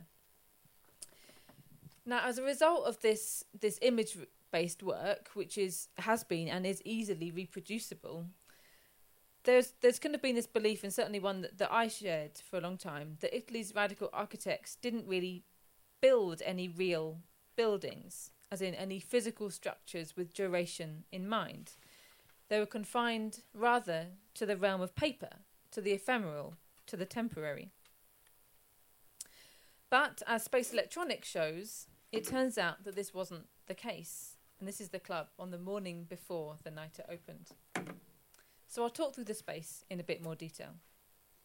So Space Electronic was basically a black box container. It was on two levels, which you accessed by going underground via a ramp into a, a lower space, and then you came up into this main space. Now they they were still students, some of them, or very closely um, graduated, so they didn't have a big budget. So they decorated the space very simply with this huge parachute that you see suspended from the ceiling, with um, and they filled the space with salvaged furnishings. So they used refrigerator casings, so like refrigerators without the shelves inside, um, but also old washing machine drums that they used as seating. And then running above the dance floor was this gantry that where they could control the audio visual technology. And they they were really keen to use the, latest technology available to them. So at that time, that meant overhead projectors and slide carousels, and they would use these to project images over the stage at one end, but also over the audience, the walls, the different um, kind of aspects of the room, creating deliberately disorientating effects that were designed to distort the building's physical fabric, to destroy it, as, as you talked about in terms of Archizoom. And this interest in technology here was part of the group's broader interest um, in, in, in, new technologies. So we see it even in their name space electronic after the space age, but also in new emerging electronic media. And also, interestingly, I think Space Electronic was one of the first, if, if not the first club, to have CCTV inside the nightclub but that isn't about the kind of su- surveillance of society ethos that we think of today but rather they thought that if you could have cameras in different parts of the building then you could see and therefore connect with the the kind of other people having fun um, in the in the building so i.e. they used technology to make a community or at least that was the ambition and for about five years, so from the late 60s to the early 1970s, the club was host to an incredible series of multidisciplinary events, from live music by Italian and British acts to performances by groups like Living Theatre, one of the, um, still going actually, but one of the oldest experimental American theatre groups. And they were touring Europe at the time in the 60s and 70s, and they staged political and radical work in a, in a variety of um, spaces. Um, and works included Paradise Now, which was a semi improvised performance that would see the group recite a list of taboos, such as nudity, and then they would take off their clothes um, as part of the performance. So this is them performing right in the dance floor um, in the middle of Space Electronic. Um, and on one occasion, um, in the daytime, they, they used the dance floor as a set for an experimental school in conceptual architecture. So these are the refrigerators that I mentioned, and they used those as new kinds of structural devices. So they really kind of were seeing the dance floor as offering a freedom as a kind of space, a separate space, and that separateness is important, that kind of concealed nature of the club that we feel even in here. So they were separated from the conventions and the rules of, of even the architectural school, let alone the architectural industry. And I think this, this utopian alterity, this otherness of the nightclub, was most visible in a festival that Grupo 9999 and Super Studio co organised at Space Electronic in 1971. And it was called Mondial o Vita eh, Morte Miracoli dell'Architettura, so Life, Death, and Miracles of Architecture. Another great title, it seems the radicals come up with. And this was a three day architecture festival in the club, in which they invited experimental architect- architecture groups from across Europe uh, to put on, but also participate in, a series of screenings, displays, performances, and installations. And for, the, um, for this festival, Grupo 9999 created two installations. One that we see here, which was in the basement, in which they, they flooded the basement to make a lake, which you then walked across these stepping stones to get um, into the upstairs into the main space of the club. And as you came up into the club, and this is my favourite thing uh, completely about Space Electronic, they turned those refrigerator boxes into planters and grew vegetables right on the dance floor. And this was this um, that we saw already this utopian desire to bring together man, so the users of the club, nature, the vegetables, and the technology that animated the space. This is the vegetable garden that they then represented through collage at MoMA. So we can see how Grupo 9999 used the club as a space in which to explore and enact their avant-garde utopianism. And it was really this vegetable garden, which is how um, I first came across the club for a piece that I was writing on radical design's interest in nature. And this really piqued my interest in the club. I I didn't know anything about it apart from an image of this um, vegetable garden, which I think I'd seen um, in Branzy's The Hot House. Now, Space Electronic, I mean, one of the reasons for not knowing that is that Space Electronic is largely absent from any histories um, on Italian design and architecture. And there aren't really any histories on the design and architecture of nightclubs more generally. At most, these clubs are a kind of footnote in some other, maybe Italian design history books. Um, and Catherine already mentioned some people who've been starting to do research into that more recently. I'd mention also um, Emanuele Picardo, who's mm. um, done some interesting work, and also Carlotta Darrot, who's um, worked both on Vroom Vroom at um, the club in Saint Tropez, as well as the Italian um, clubs. Now, um, in, in 2013, I was lucky enough to meet one of the Grupo 9999 architects involved in Space Electronic called Carlo Caldini. And I asked him to contribute a chapter on the club to a book I was co editing called The Italian Avant Garde. And we featured on the front um, a collage that they'd created um, based on the club for the front cover. Now, I met Carlo in London, and he was in his 70s, but full of incredible energy. And he told me something equally incredible that Space Electronic was still open. It was still going in Florence. And bear in mind that most clubs don't have much um, of a lifespan. But not only that, Carlo was still running the club and he still went there pretty much every evening. And he was in his 70s. Sadly, he passed away last year, but I think that was the secret to his eternal youth, was um, hanging out with young people. Now, I, I really couldn't believe. I couldn't believe, as I say, that any club was still going. But in particular, this um, this idea that one with such an experimental past and one which represented one of the few built spaces of the radicals, where you could not only um, see kind of like the ideas of radical design, but you could also hear and experience it, to feel it, you know, in a kind of bodily way. So I got to explore um, this fascination um, with Space Electronic past and present when I was invited to curate an installation for the 2014 Venice Architecture Biennale. So this is just a slight diversion just to mention some um, projects that I've done in this. So I did some research into Space Electronic, which, yes, did involve going to Space Electronic nightclub itself. But what became really clear was that while physically the club is basically still the same, it's a black box container, a bit in a way like, like we're in now. They still use the washing machine drums as seating, but they're upholstered, so you have to turn them over um, to, to see that. But there's also still an emphasis on technology, but it's now lasers and kind of s- uh, screens for posting up social media things rather than overhead projectors. But there's a but here. B- because what happens inside is very different. This is just a, um, a screenshot from the club's website. So gone is the radicalism, gone are the vegetables, gone are the experimental theatre and the sense of the utopian. in its place, we have this incredibly commercial venue, really quite cheesy in a in a wonderful way. Um, and with and there's no trace of this earlier ephemeral radical past, apart from one small little photo um, as you enter the club. But most people aren't looking for that. Just geeks like me. That's what I look for when I go to clubs. And this lack of record, I think, is um, of what was significant about the club. So not not its physical architecture, but what happened inside is perhaps one of the reasons why it's been left out of history books.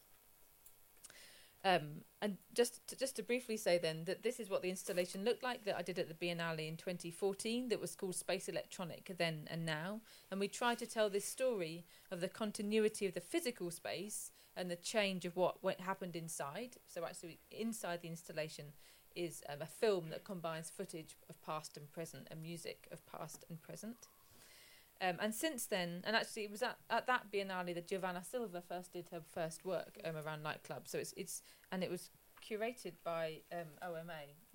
so there's a kind of Mm, clear yeah, yeah, um, sure. Yeah, connections connection. going on here. And since then, other exhibitions have provided me and others with opportunities to explore Italy's radical discos.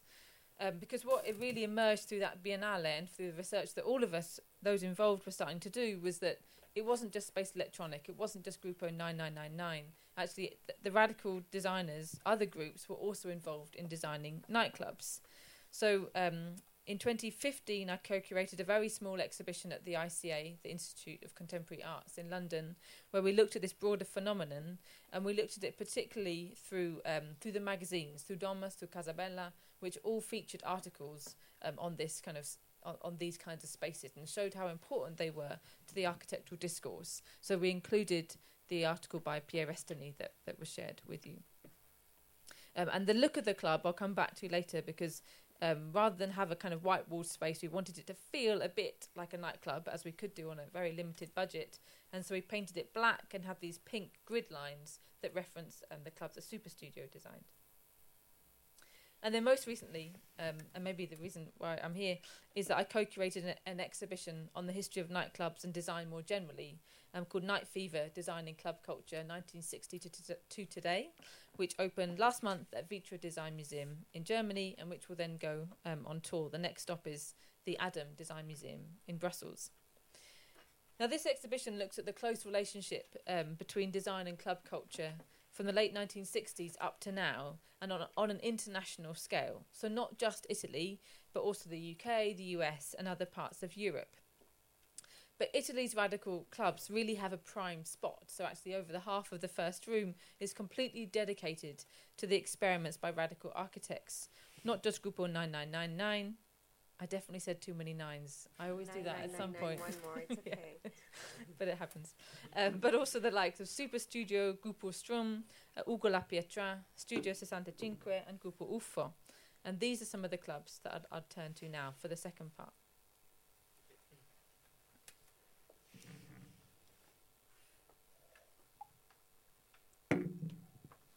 So in this, um, in the second part, what I'd like to do is contextualise space electronic as part of a broader interest amongst the radicals in nightclubs, um, in nightclub design in the 60s and 70s, and with a specific question of the context of the leisure society.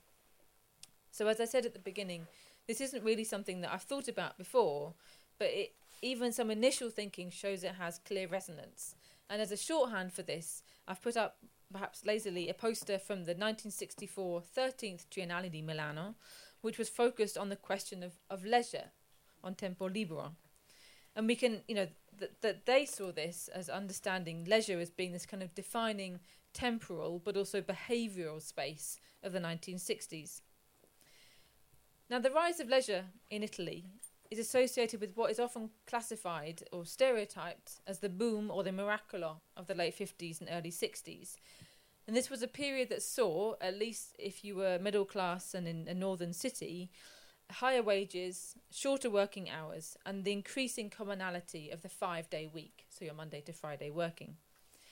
And this led both to a rise in holiday taking, but also to more everyday leisure activities, many of which were American imported.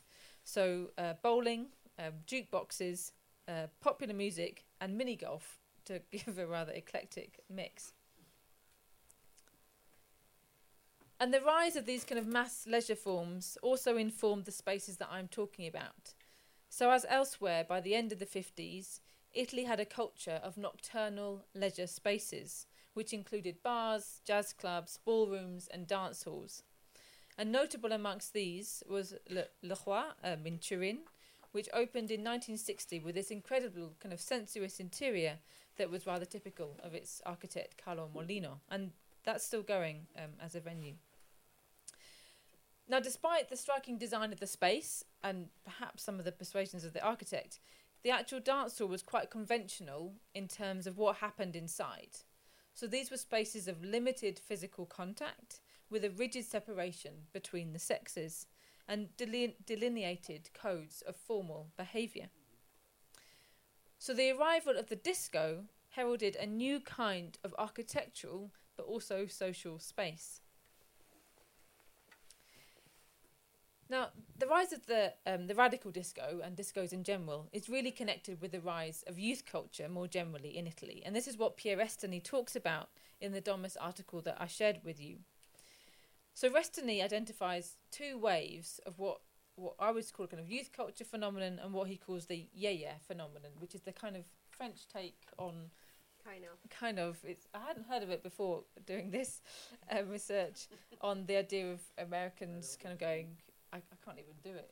I'm, too, I'm not that enthusiastic. Going yeah yeah in um in clubs um in response to the music of people like Elvis Presley or, or Johnny Halliday um so the he talks about the kind of two waves and in the early 1960s this was really being a kind of a music phenomenon, phenomenon an American imported music phenomenon but then what happens in the mid 60s onwards, and he's writing in 1967, is that you get this much more what he calls kind of complex and we can say multifaceted phenomenon. So it's not just about music, um, in which case we could think of, um, but music was important. So British bands like the Beatles, the Rolling Stones, um, but also fashion. You already mentioned um, miniskirts, but also clubs. And so he mentions in the article um, those in France um, and not also Italy. But what I think is, is kind of interesting about his article is is how he identifies that these shifting musical styles, but also these shifting kind of um, cultural behaviours, a shifting demographic, also requires a shift in architecture. So I've just put up um, a quote here, and in fact he talks about what he calls yeah yeah architecture, and he describes this as being an architecture of physical, or this is a kind of music that requires an architecture of physical and auditory saturation. You need an overheated environment. You need the effects of light and shadow, and, and it's very nice to be in a room where we where we can see that. And in, in the article, Restany picks out some um, some Italian clubs as being kind of successful um, or as as manifestations of that, and they include the Piper Club in Rome. So the Piper um, opened in, in Rome in, a, in an unused cinema in 1965. And the Piper was really Italy's first disco. And so while it's not associated with radical design, it's really the key precursor in Italian terms to the radicals disco experiments. And it was designed by three Roman architects, Manillo Cavalli and Francesco and Giancarlo Capolei. So the Piper is a kind of intervention into an existing architecture. And you can, the kind of innovation in it architecturally lay in a few things. Firstly, was the use of flexible furnishings. We've got, I mean, the tables are quite conventional, but the idea is you can move them around. More interestingly, is the stage, which you can see as sort of black and white stepped platforms at the rear of the image, and they can be um, moved around depending on what was happening that night. You've also got suspended from the ceiling these um, audio-visual in, uh, kind of structures that that can kind of you know turn on the environment in different ways, and also artworks on the walls. So when it opened, it had this large mural by Claudio Cintoli that that ran the the kind of breadth of the um, of the stage, and this would be accompanied later on by artworks by the likes of Warhol, um, for example. And it also had um, a diverse music program. And it's it's that flexibility but also it's the use of technology and that engagement that kind of multidisciplinary idea of, of what a club could be that became some of the defining features um, of the clubs that I will talk about. And in fact the Piper it generated so much interest that it became shorthand, the word Piper itself became shorthand for these new kinds of spaces that were emerging. And many architects, including those associated with radical design, would see the, the kind of the potential for experimentation in these. So a year later, um, in November 1966, we get a second club called the Piper, which was unconnected in all but name, and that opened in Turin. And behind the design of this one were three architects, Cerretti, Rosso, and De Rossi, who would later become um, Gruppo Strum, so one of the, the kind of key radical um, groups. And so this really is the first kind of radical disco. Now, like Space Electronic, the Piper was basically a large cuboid space that was just a blank container for what happened inside. This included these uh, movable, brightly coloured fiberglass seating made by Gouffran, and this metal mezzanine, um, which you can see on the right hand side, which could be disassembled and repositioned as you needed it in the club. And then you've got these these rails suspended from the ceiling where you could have you know lighting and, and speakers, whatever else you needed. Um, and then there was actually the the kind of structure in the middle was um, a lighting uh, kind of sculpture by Bruno Munari. And that was fit, um, fitted with lights, with microphones and speakers. So this again is a very flexible participatory space. You move the furniture as you need, and that could be you, the owners of the space, but also the people in it. But also, um, you could use technology to change the environment. So that's why I, I, I can really argue that it's with the Piper that these architects invented what would become the built physical kind of architectural typology of the radicals. Um, this idea of an adaptable and participatory site for multisensorial spectacles, which was intended to liberate its nocturnal inhabitants. So, you know, they're kind of, this is what they saw the kind of potential of these leisure spaces for your own liberation. Now, in a way, to call it a disco is a kind of derogatory term.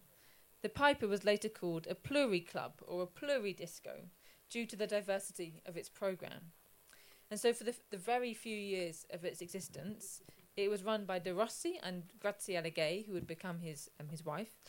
And together, they organised everything from music nights for Turin's factory workers to cabaret to concerts to fashion shows to poetry readings to happenings including, for example, those by the city's Arte Povera artists. So, Arte Povera being the movement that really originated in Turin.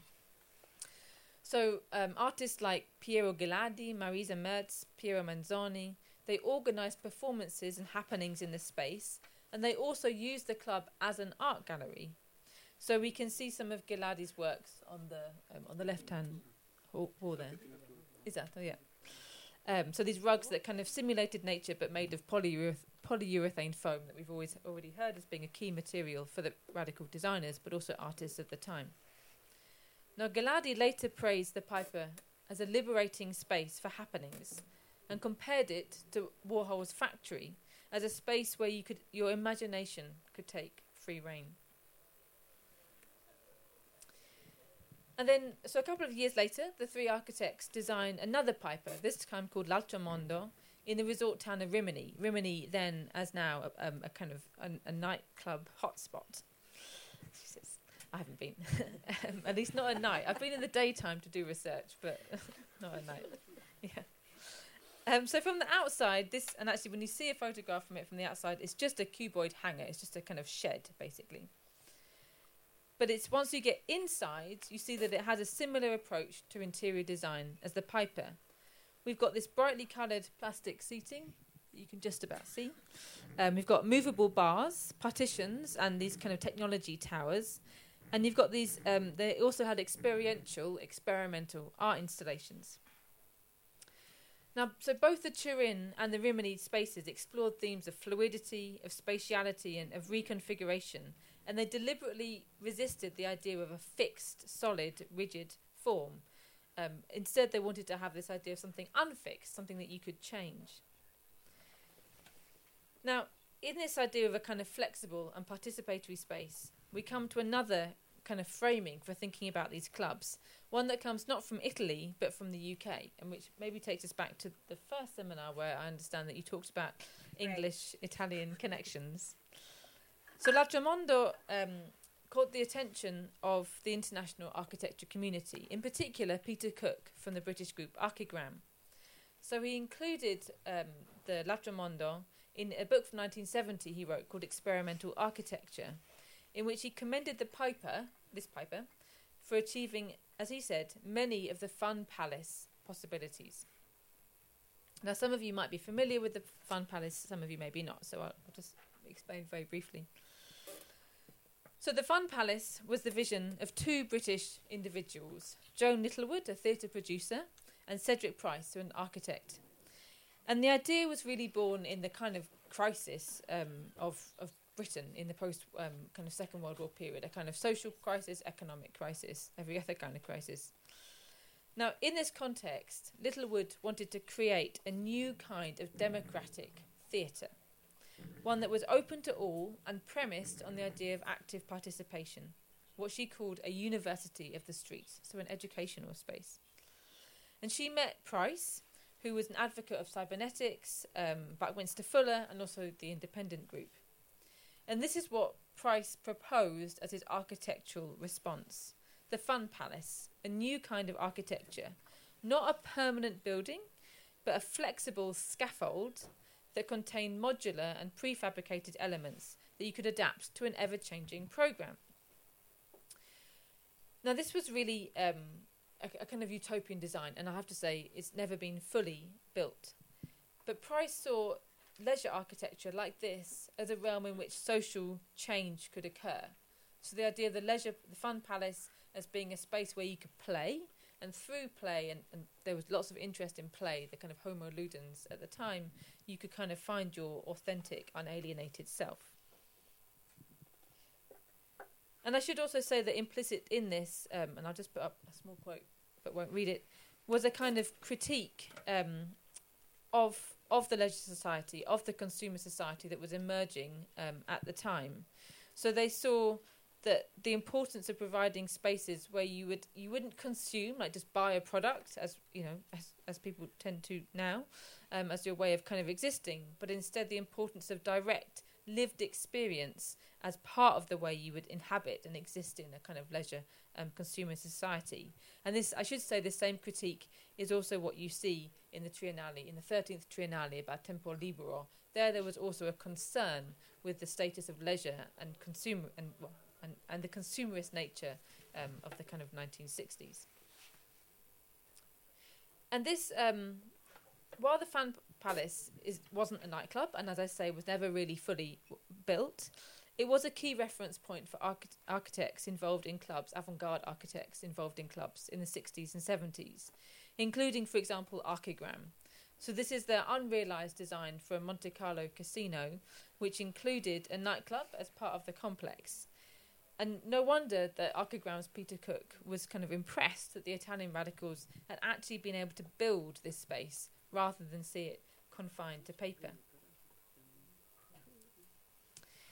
Now, the radicals' interest in the disco as a kind of utopian space, one which embodied critique of the leisure society, um, comes through most visibly actually in the classroom. So in 1966 to 67, an architect called Leonardo Savioli taught a course at Florence University that was focused specifically on the pipers, and it was inspired by the work of Archigram, so another of these kind of international connections. And the course was called um, Piper or Piper Attrezzature per tempo libero, or Piper Furnishings for Leisure. Now, as Savioli explained in Casabella, that we see just a page from here, um, the Piper was a special architectural typology because it was an architecture that would enable the user to become an active participant. You could act directly on the space, you could alter it, manipulate it as you needed. Crucially, it was also a new kind of architecture, one that was unburdened by the weight of Italy's past and removed um, from the kind of prying eyes of a still rather traditional and conformist, even now, society. Sorry, I didn't mean to say that out loud. so, on the course um, was Savioli, but also he had several teaching assistants and students who included those who had already designed discos, such as those behind the Rome and Turin Pipers, but also those who would then go on to design clubs, including members of Superstudio like Adolfo Natalini, who was one of the teaching assistants. So in 1967, um, Superstudio, who'd been set up, they'd been set up the year before in 66, they opened a club called Mac 2 in a cellar in the city that, like the space that Space Electronic was opened in, was one that had been abandoned following the flood. And Mac 2 was painted entirely in black and lined with these bright yellow um, handrails and pink lighting, pink strip lighting that went through the club. And that was meant to kind of direct you around this subterranean space. This is the reference point for our ICA design exhibition. Now, there are hardly any, there's, no real material on this club, really just an article um, in Domus. And in that, the group claimed that Mac 2 was a genuine space for involvement, for continuous performance, for happenings, a place for the being. Now, I did, just as a side note, I did actually interview somebody who went to the club a few, a few years ago called Andrea Ponzi. Sorry, who went to the club in the 60s, but I interviewed him a few years ago. And he said that actually it wasn't radical in any of those kinds of ways. It was still a place of the kind of Italian playboy to go and pose and have a nice um, aperitivo. So I like this kind of critique of the reality um, of some of these kinds of spaces. And actually, unfortunately, Mac 2 um, didn't last very long, like many of the other clubs I'll talk about, and it closed due to persistent acoustic problems. It seems that architects aren't actually very good at designing nightclubs, but maybe that's another story. Um, now, another um, teaching assistant on the course included Mario Preti, who was an early member of Gruppo 9999. And so it's this context in which Space Electronic emerged, which finally brings me back to Space Electronic. And so we can see that its emphasis on multidisciplinary um, culture, on technology, on flexible space were all informed by the debates that I've been talking about. Do I have a few more minutes? Is that A few more minutes. okay? So uh, before I end, it's worth noting that it wasn't just the idea of the Leisure Society that informed Space Electronic, because what, as I mentioned already, what really marked out the club was its use of technology to make the venue. Space Electronics architecture only really came alive when its lighting, when its sound systems were on. And this is something that's true of clubs more generally. And in fact, um, Caldini went so far as to say that the architecture of Space Electronic is non existent. In other words, the physical kind of elements of the club don't really matter. They're not what the architecture of the space is about. It's really through this use of lighting um, and sound, through the events of what happened inside. That's where the architecture is. And this, um, the reason I wanted to talk about this just a couple more minutes is that this performance technology, this performance technology infused idea of the cl- of the club, didn't really come from any European references, but instead from the States. And um, in particular, from a visit that Caldini and um, Fiumi um, and Preti did, um kind of a couple of years earlier, before the club opened, to the US and Canada, and in particular to New York, where they took in a handful of nightclubs, including Electric Circus. Now, this was um, Electric Circus was a, a black kind of shed-like space um, on on St Mark's Place, and before it was called Electric Circus, in 1966 it was called the Dom, and it was a restaurant and also a nightclub and performance space, and it hosted the inaugural performance of what was called the Exploding Plastic Inevitable, which was a series of films, projects, um, projections, sorry, and performances, a kind of multimedia explosion orchestrated by Warhol. And it was performed regularly in the club at this time, and it was really an assault on the senses. So they had um, Velvet War, uh, Velvet Underground, for example, and Nico performing, and the Grateful Dead, and they would compete on the stage with all these loudspeakers, these television cameras, these films, these these images being projected onto them. So this kind of this um, simultaneous, multidisciplinary, multimedia kind of environment that also had this stretched um, tensile fabric which they project onto. And you can see those clear references to the fabric, but also that, that kind of that confusion of media projections happening in space electronic. And so that's um, that's where I get to this kind of final way of thinking about the nightclub, a kind of final reference I'd want to make, which is um, the kind of other key influence for space electronic, but also a key way of thinking about nightclubs more generally, and that comes from McLuhan, uh, Marshall McLuhan, who was interested in electronic media and was a key reference point um, for these for these architects. So McLuhan visited the EPI and he chose it for inclusion in the medium as the message. And he said that like this was the space of electronic media. So he saw, as he said, um, this is the this is the kind of space for this brand new world of all at onceness, and all at onceness meaning both that kind of um, that simultaneous explosion of different senses being um, being kind of um, blasted with mi- with music, with image, with sound, but also the all at onceness that you could um, you could be in different spaces and be experiencing the same thing through electronic media.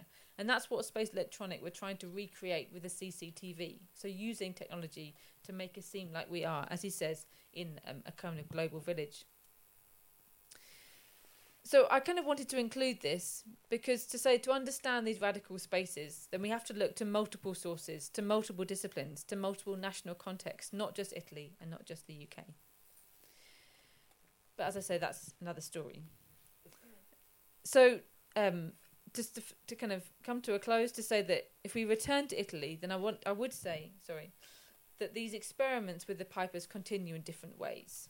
So De Rossi, Rosso, and Chiretti, who did the the Turin piper, they did an installation for this unopened um, Triennale in '68, which was it's a theatre or a place for happenings that evoke the same technology kind of infused, flexible, participatory ethos um, of the pipers, and they see this very much within the same vein. Also suggests theatre as being another aspect to be looked at in relation to these clubs. But also, we get um, the radical groups continuing to design spaces like um, Barbarella and Flashback, both designed by Studio 65 in the early 1970s. Now, both of these evoke the kind of pop aesthetic that we, we saw talked about in relation to Archizoom, um, and also this kind of early postmodernism in Flashback, which you see on the right, which was a ceramics tile showroom which included a nightclub inside and which had these kind of multiple um, this historical eclecticism that you talked about. But I'd say that these later experiments, really like Barbarella and Flashback, they're in a kind of different spirit from the radicals. They're not the idea of the disco as a utopian space, a space which explored what architecture was or could be, a space that experimented with new people, the new demographics, the new music, technologies, and behaviours that emerged in the 60s. Um, all phenomena intimately tied up with the emergence of the leisure society. So we can say then that the radicals experiments were really confined to the late 60s and early 1970s, a period in which the architects still had faith in the utopian kind of ideology of like you could create objects and places that could liberate the, the, the individual a belief that would be lost as the 70s progressed um, and as the radical avant garde itself dissolved. And Italy itself descended into a kind of violent political terrorism and ultimately apathy by the end of the decade. And I'll leave it there. Thank you so much. Perhaps we'd like just clap for both communications.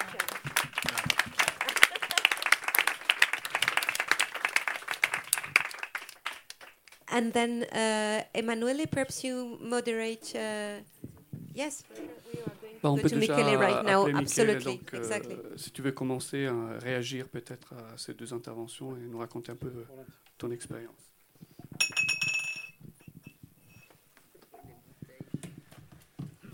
Alors, je vais me relier à ce qu'a dit Roberto et Catherine. Je vais être un peu brutal alors, concernant le, euh, ce qu'a dit Roberto, donc le projet doit. J'ai pris des notes. Hein. Euh, pour euh, Archizoom, le projet doit révéler l'invisible. Pour moi, c'est à discuter. L'architecture génère le vide, généré par le vide. Phrase des Archizoom. Non, absolument pas. Euh, et encore. L'espace, c'est une bêtise. L'espace n'existe pas. Non, absolument pas. Je ne suis pas d'accord. Là, je vais, je vais continuer comme ça pour un petit moment. Hein. Après, après je, vais, je vais vous dire. Euh, et encore, euh, la, la, destruction euh, du processus de la forme, dit par Archizoom ou quelqu'un d'autre. Pardon. Hein. La destruction des processus de la forme, dit par, je crois, Archizoom, j'ai oublié d'écrire. Euh, bon, après, euh, euh, ce qu'a dit Catherine concernant le 9999 dans l'espace électronique, euh, c'est l'architecture interne pour créer, oh, j'écris quelque chose comme ça, pour créer des communautés. Oui, c'est là, c'est là mon intérêt et c'est là qu'il faut, selon moi, se situer. Euh, et encore, concernant le deuxième, la deuxième partie de Catherine, euh, euh, quand tu, voulais contextualiser le Space Electronics, tu disais que c'est une nouvelle architecture, mais aussi un espace social. Là, oui, c'est aussi à discuter. Euh, Restani, euh, architecture yéyé, c'est le fait de lumière et de, euh, des ombres. À mon avis, non. En tout cas, ce n'est pas, pas limité. Et la plus, en plus, toutes les, les images qu'on a vues, là j'essaie d'être un peu brutal parce qu'après je vais vous expliquer la motivation. Euh, la plupart des, photos sont toujours des espaces vides. Oh, il n'y a pas beaucoup de, il a pas beaucoup de, photos où on voit des personnes qui, qui, font une activité dedans. Là, je vais aussi le souligner parce qu'après, je vais, je vais revenir. Encore, euh, euh, concernant le, le Piper, c'est un boîte tout blanc, c'est un conteneur. Je vais le souligner parce qu'après, je vais revenir. Altro Mondo Rimini, euh, Catherine a souligné la flexibilité de l'espace. À mon avis, ce n'est pas là le problème, ce n'est pas dans la flexibilité de l'espace que la boîte ou le Piper peut fonctionner ou pas. Euh, en réalité, toutes les fois qu'il y a une, flexibilité de l'espace, l'espace ne marche pas trop bien. Euh, même histoire, Fan Palace. Là, je vais critiquer même Cedric Price. Donc, flexibilité ne marche pas là-bas non plus. Mac 2, euh, de euh, Super Studio. À l'intérieur est une boîte, un conteneur qui est complètement peint en noir. Là, c'est super intéressant. Après, je vais vous dire pourquoi. C'est pas que je vais rester ici jusqu'à 11 heures. Hein. C'est juste que je vais dire quelques phrases, vous allez comprendre. Et encore, l'architecture de l'espace euh, électronique, au, je ne sais pas qu'est-ce que j'ai écrit. Dans non, l'architecture de l'espace électronique n'existe. À mon avis, c'est super, super faux. Alors, pourquoi je dis tout ça? Je vais essayer de, un petit peu de, de contextualiser euh, qui je suis et pourquoi je dis ça. Euh, donc, je ne suis pas un théoricien, euh, je ne suis pas un historien, je suis un créatif qui a fait aussi certaines, réflexions. je suis, même si je ne le voulais pas en quelque sorte, un fils illégitime de euh, des radicales. Pourquoi? Parce que, en fin de compte, quand euh, j'étais à l'université de Florence, étudié à Florence, je crois comme euh, Robert aussi, et j'ai eu donc pas mal de, professeurs qui, étaient, qui faisaient partie des radicaux. Et c'était pas trop fascinant avoir ce professeur, à vrai dire. Lui, il a un petit, un peu dit la même chose pour Adolfo Natalini. Euh, c'est pour ça que de, Florence, à ce moment, je suis parti, je suis venu ici à Paris. Parce que bon, pour moi, c'était pas trop fascinant à avoir affaire avec eux. Euh, mais j'ai quand même, je, suis un fils illégitime de eux, parce que finalement, si, je vais reprendre tout mon passé, il y a plein, il y a plein de liaisons directes et indirectes avec les radicaux. Les liaisons directes, c'est que Adolfo Natalini, Super Studio, était mon professeur. C'est que euh, Alberto Bre, c'était quand j'habitais à Florence, j'habitais dans un appartement magnifique de Roberto Magris, Super Studio. J'étais entouré de magnifiques meubles, magnifiques prototypes de Super Studio. C'est que quand j'ai passé mon diplôme, je l'ai passé avec Alberto Breschi, qui faisait partie du, groupe de Ziggurat, quand je suis entré de, Paris.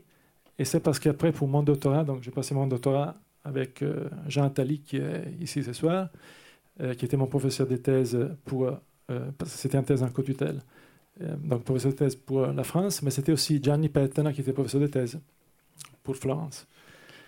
Là, c'était le rapport direct. Le rapport indirect, c'est que, à l'occasion de mon diplôme, j'ai euh, choisi euh, de, de, faire un projet pour le théâtre de Torre del Lago, donc c'est à Viareggio. Et là, c'est un premier rapport en direct parce qu'en tout cas, c'est un espace du plaisir, un espace euh, qui a à faire avec les, architectes, radicaux, parce que c'est un espace pour le plaisir, pour, le, pour, pour, pour passer le temps, pour s'amuser. Mais c'est aussi parce que j'ai décidé, en façon assez inconsciente, de. Je devais faire un projet donc, pour ce nouveau théâtre à Torre Lago. Et j'ai décidé d'éliminer les, les parois de la boîte que j'étais en train de faire. C'était une boîte pour contenir le théâtre. Euh, donc j'ai éliminé les parois euh, classiques, donc euh, faites par quelque chose de solide et opaque, et j'ai utilisé des rideaux d'air. Donc j'ai essayé de faire une boîte qui était faite par des rideaux d'air. Et voilà, à partir de ce moment, mon rapport avec les radicaux a commencé vraiment de façon immédiate, en façon, pas immédiate, en façon continue. Parce qu'en effet, je me suis aperçu que ce projet, qui après s'est développé, et même aujourd'hui, je suis encore en train de continuer à faire des recherches, j'ai monté une start-up, etc., euh, à faire avec les radicaux, parce que c'est un, peu, un petit peu comme le. C'est une concentration, en quelque sorte, de tous les. Oh, disons, d'une bonne partie des idées des radicaux. Imaginez-vous une, bulle d'air hein, euh, dans l'espace. On peut arrêter les vents, on peut donc créer un espace à l'intérieur on peut manger, on peut faire. C'est du bien-être à l'air ouvert. Euh, donc sans paroi. Euh, bon, je ne vais, pas, vais pas dire quelles sont les, liaisons euh, entre, disons, les idées des radicaux et, et ce que je fais, mais vous pouvez imaginer, par exemple, tout ce qui est le sublime, tout ce qui est, tout ce qui est le vide, tu sais, tout ce qui est la transparence, tout ce qui est la dématérialisation, tous ces genres de questions, j'ai dû en quelque sorte le, le, maîtriser et réfléchir pour savoir qu'est-ce que c'était cet espace que je fais. Mis à part ça, il y a une autre liaison indirecte, c'est que depuis que j'étais jeune, entre, non, disons, de 19 à 24 ans, je fais plein de, plein de fêtes dans, le, dans, le, dans la discothèque. Donc, j'ai pris une discothèque euh, en gestion. Euh, j'ai aussi pris en gestion, donc j'ai fait des fêtes dans une discothèque, dans une Piper en Versilia, qui est le Bambaïs, qui était fait par euh, les groupes UFO, donc par Titi Maschietto. j'ai fait ensuite de discothèque, j'ai fait des projets de discothèque. Et j'ai même lancé un module de projet quand j'enseignais à, à, l'École nationale de, Nantes en 2003. Donc j'ai lancé euh, cet atelier pour faire un projet d'une discothèque-bibliothèque. C'est intéressant parce que ce sont deux, espaces opposés. D'un côté, la bibliothèque, euh, il faut de la lumière, il faut du silence. De l'autre côté, la boîte, c'est tout noir, quelque sorte, et avec plein de musique. Donc, comment mettre ensemble les choses? Euh, c'est ça que c'était une, des parties du travail pour les étudiants. Alors, mis à part ça, euh, j'ai fait donc des réflexions autour de la boîte. Et, alors, euh, concernant le, le, le, boîte, donc les papers de, des, architectes, des architectes radicaux, je me pose des questions. Si, comme il dit Savioli, le centre du projet sont le, les utilisateurs, si, comme dit par exemple Paolo Doganello, Archizoom, il dit par exemple le Piper était pour eux, ça c'est un des bibles euh, contemporaines euh, de le livre de Picardo sur, le, sur la discothèque. Si le, si le Piper était pour nous et nos étudiants une occasion, non, le, le Piper était pour nous et nos étudiants euh, une occasion pour penser en termes d'architecture, pour ne pas penser en termes d'architecture, mais penser en termes de comportement, de façon d'être et de danser. On danse soi-même, mais on danse avec les autres. Chacun avec sa propre diversité, mais l'ensemble est partie de ce nouveau que beaucoup de nous, il parle de eux, euh, on était en train de chercher. Et donc la, question que je me pose est la suivante, c'est l'objet et les comportements. Et tu l'as aussi dit, euh, tu as parlé de behavior avant si, si l'objet, le, le, comportement et la façon d'être à l'intérieur de, de Piper, les radicaux se sont en effet euh, occupés d'annuler l'espace de l'architecture. voilà heure, euh, où, est-ce qu'ils sont occupés? Bah, Un peu partout. Par exemple, tu as parlé du Mac 2. Le Mac 2 était un- une boîte complètement euh, euh, entourée par de, un carrelage noir avec des néons. Donc l'idée, c'était celui d'annuler l'espace, de faire perdre en quelque sorte l'utilisateur à l'intérieur de, de la boîte pour être dans une dimension. Et donc il y avait ces néons qui flat- euh, euh, comment euh, flottavano, qui flottaient, flottaient, flottaient dans l'espace. La même chose pour la fratel, affratellamento. C'était un autre je pas, espace qui était fait aussi pour les archizoom, qui a duré pas longtemps parce qu'à ce moment, il y a l'Arnaud qui, a- qui est sorti, c'était comme une cave. Et là, c'était un peu le contraire. L'espace n'était pas tout, tout noir, était le contraire, était tout blanc partout. Et même les personnes devaient euh, s'habiller avec des t-shirts blancs. Et donc, c'était un peu la même chose, mais au contraire. C'était que, c'était que euh, là aussi, en quelque sorte, le corps devait se perdre. Le corps n'était pas important, mais c'était important le, mouvement des personnes. Euh, oui. Ok. Euh, alors, euh, euh, alors, je voulais, je voulais proposer une dernière réflexion. Est-il possible de considérer le disco club comme l'évolution contemporaine d'un espace religieux? Et à ces propos, je vais lire un petit intervention, un petit écrit. C'était une, une interview qui, bon, qui m'avait fait une revue en 2003. Et donc, euh, le titre est Des espaces de liberté pour devenir autres. Et donc, c'est moi qui parle. Dans ces lieux infiniment complexes, l'architecte doit non seulement connaître la cible, mais aussi comprendre les rituels et les mécanismes qui opèrent à l'intérieur. Les boîtes de nuit sont des lieux de virtualis- virtualisation, des espaces de liberté qui donnent la possibilité de devenir autre. Ces fêtes communautaires, donc notion de communautarisme, rassemblent les tribus modernes. Les DJ évoquent, pour moi, la figure du chaman.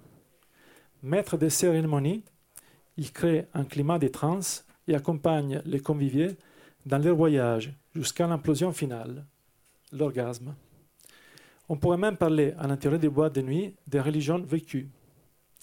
Ici s'affirme une envie de croire, non plus dans une vie après la mort, mais dans une vie après le travail. Comme dans l'Église, on vient y assouvir un besoin de communion.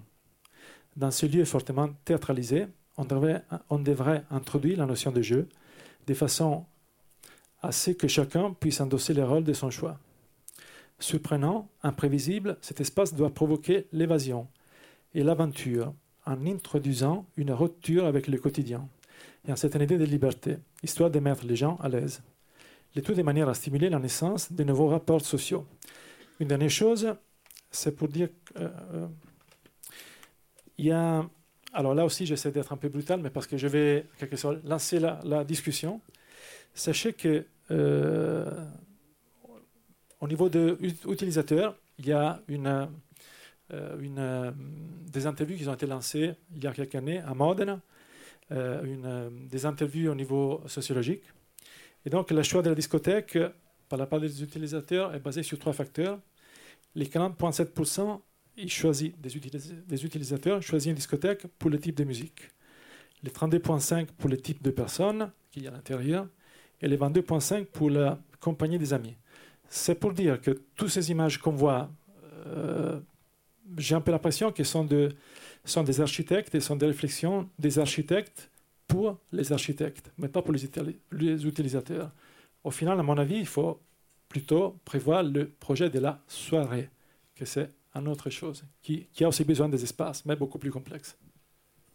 Merci. Ben, Je pense que l'espace euh, Space Electronic, comme, comme tu l'as dit Catherine, était un espace pensé aussi d'une manière curatoriale. Donc il y avait vraiment toute cette idée aussi de, de programmation. Donc euh, je pense que c'est une partie, une, une réponse. Est-ce que vous voulez réagir à, à cette provocation euh, de ou Catherine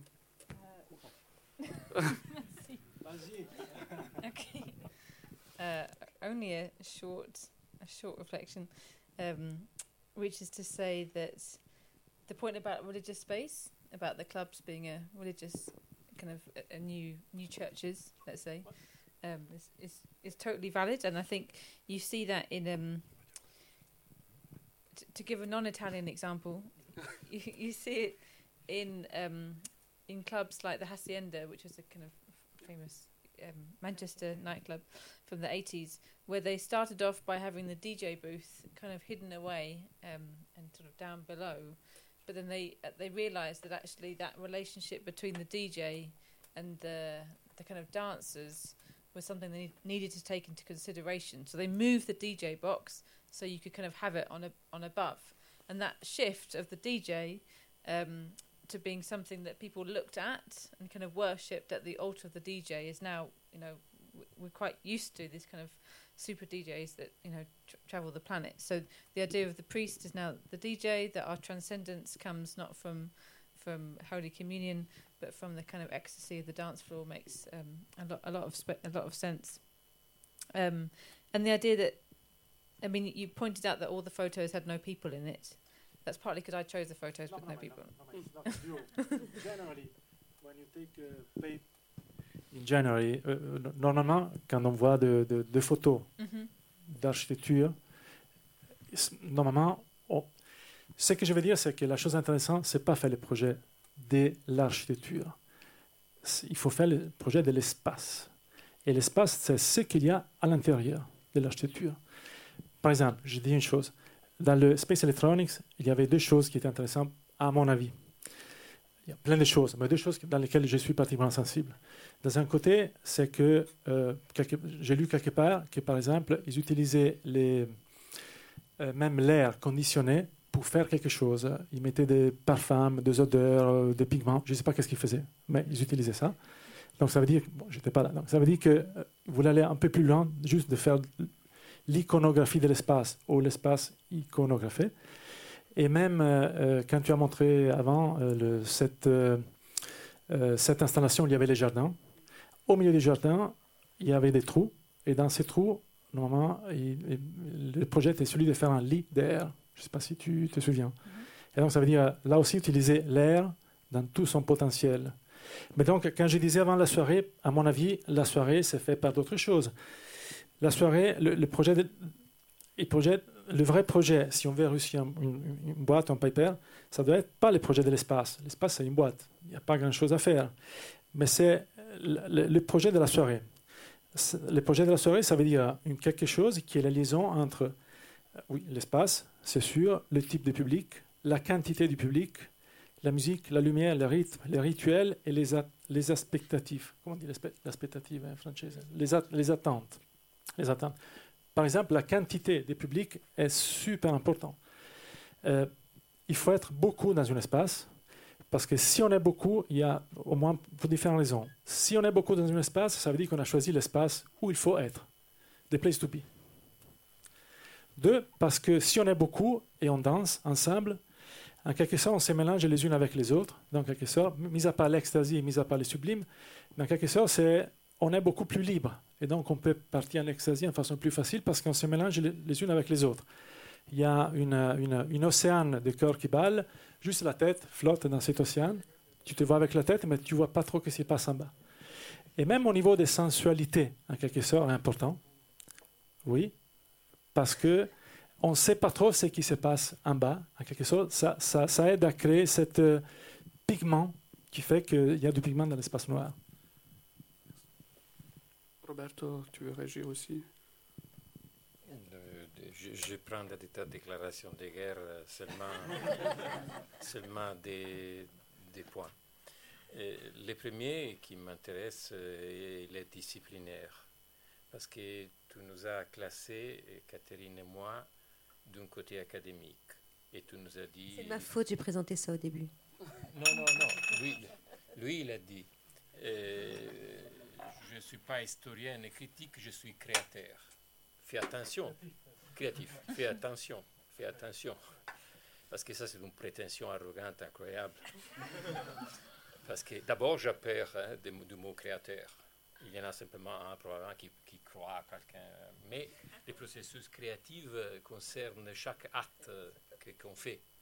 Et donc, euh, même lorsque nous on recueille des documents, on fait des interviews, après, euh, il y a le matériel brut Après, il y a une, une, activité créative importante, d'invention.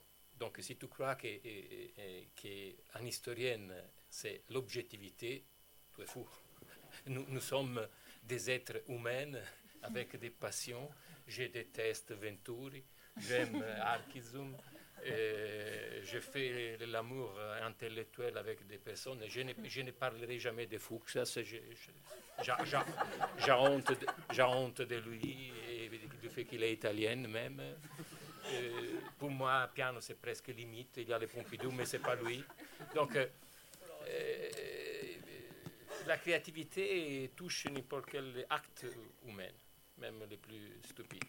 Et donc, ça, c'est une précision que je tiens. Oscar Wilde de, PTD. Et après, euh, je rentre sur la question de la, forme parce que ça m'intéresse aussi pour le, le, questionnement de l'architecture contemporaine. Euh, les, projets des archizoom, d'un point de vue de la genèse de la forme, c'est fascinant. Parce que euh, même lorsque Branzi fait sa thèse, qui semble vraiment une apothéose pop, en réalité, non, tout, tout, colorié, avec toutes les choses post, post les. En réalité, lui, il nous dit dans sa mémoire, j'ai fait un cube. Euh, la chose la plus bête, hein, c'est un peu comme Andy Warhol euh, qui aime les choses bêtes. Les, choses.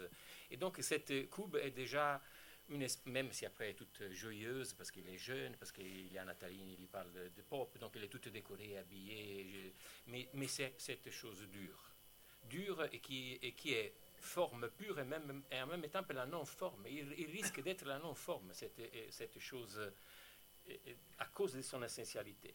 Il ne sait pas quoi inventer, il fait un coup. Lorsque je t'ai montré le, projet de Morozzi, et Morozzi est beaucoup plus de groupe, il y a, il y a Branzi qui est un intellectuel fascinant, encore aujourd'hui il est resté lucide, chose qui n'est pas arrivée à Natalini, qu'il a, qu a, dégénéré dans les, dans les, dans les, dans les postes euh, il déteste le superstudio, il déteste l'architecture radicale. Branzi était lucide, mais Morozzi était une personnalité euh, fascinante parce que, c'était lui qui a qui, poussait les groupes dans les colloques au radicalisme, au point de dire que lorsque les groupes se dissoudent, ça c'est le plus beau projet qu'on a fait, hein, lorsque, les Akizum ont été dissolus. Et dans son projet de la forteresse, ce n'est plus les cubes, même si c'est les mêmes cubes des de, de Branzi, mais c'est plus les cubes, parce qu'il a perdu l'effort que Branzi a fait d'imaginer la figure euh, banale, euh, élémentaire, essentielle, parce que c'est la forteresse qui lui a, donné cette, figure. Et après on arrive au projet de la forteresse de San Gallo, la forteresse da Basso de Florence, et là, les, les Akizum arrivent à cette lucidité. Comment on peut faire à générer la forme sans faire, sans faire de la forme et, si on recontextualise ce projet dans tous les concours, dans toutes les autres qui ont présenté, c'est toute une apothéose incroyable de plasticité. Même Super Studio fait des monstres euh, incroyables. Et, la dissolution totale de la question architecturale, y compris l'espace, y compris la forme, c'est la Non-Stop City. Hein. La Non-Stop City a, a, détruit radicalement la préoccupation de la forme en architecture. Elle n'existe plus et on passe directement de cette, stratification au meuble, de cette image qui est la radiographie de la ville au meuble. Donc on a bypassé la question de la forme architecturale, de la façade, du volume, de la... Et donc ils sont, ils sont, ils sont en train de vraiment d'explorer quelque chose qui est, qui est à eux. Et sont, ce sont eux qui théorisent, qui, théorisent, qui, qui jettent dans une dans un article publié dans Casabella cette, cette phrase polémique contre la question de l'espace dans lequel tout est réfugié situé. Après, si, on discute d'espace, on se ferme dans un raisonnement que tu, es en train de faire et qui refuse, et tu sais pourquoi il refuse, pour éviter ça et pour dire l'architecture, ce n'est pas simplement cette chose, tu dis l'espace, c'est lui qui est à l'intérieur. Bon, écoute, non, écoute, l'espace, alors, euh, c'est aussi la réaction de, la, de Rochemp à l'indicible qui est du dehors. Le Corbusier l'a projeté du dehors, cet espace acoustique qui résonne à l'extérieur. Mais ce n'est pas le discours qui, fait, les archizoum. Donc, les archizoum ont, radicalisé ce raisonnement en évitant les mots, de se réfugier dans les mots espace pour positionner l'architecture, la question du projet comme euh, euh, discours politique, culturel. Ils doivent, ils doivent parler d'autre chose. Ils doivent devenir euh, un message intense qui, qui bypasse la question simple de faire des espaces. Ça, devient un théorème, ça devient une radiographie, ça devient un diagramme de la société, ça devient un discours politique. Mais en plus de ça, il a l'intention. Il peut être une belle architecture. Le pavillon de Osaka était magnifique s'il avait été, s'il avait été Mais le discours était autre. C'était rendre l'architecture un fragment d'une pensée intense. Et plus qu'une simple, installation. Un, un, discours euh, qui, vibre encore aujourd'hui dans ces projets.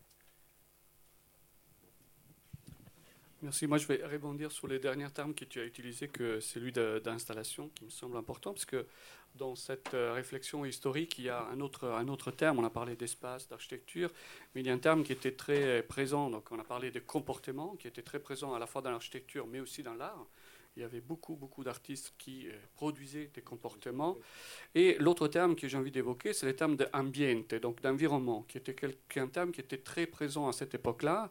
On a cité un certain nombre de participants à, donc, à ces cours sur lo spazio di coinvolgimento, Space of Involvement, du Savioli, et euh, parmi lesquels euh, il y a aussi le groupe OMID, qui est un, important représentant de, de, de l'arte programmata et donc du, mouvement qui avait à cette époque et où, euh, si on regarde les installations, euh, les environnements qui ont été faits à partir de Lucio Fontana, un environnement noir avec un néon, et on a des environnements qui sont très proches finalement des boîtes de nuit.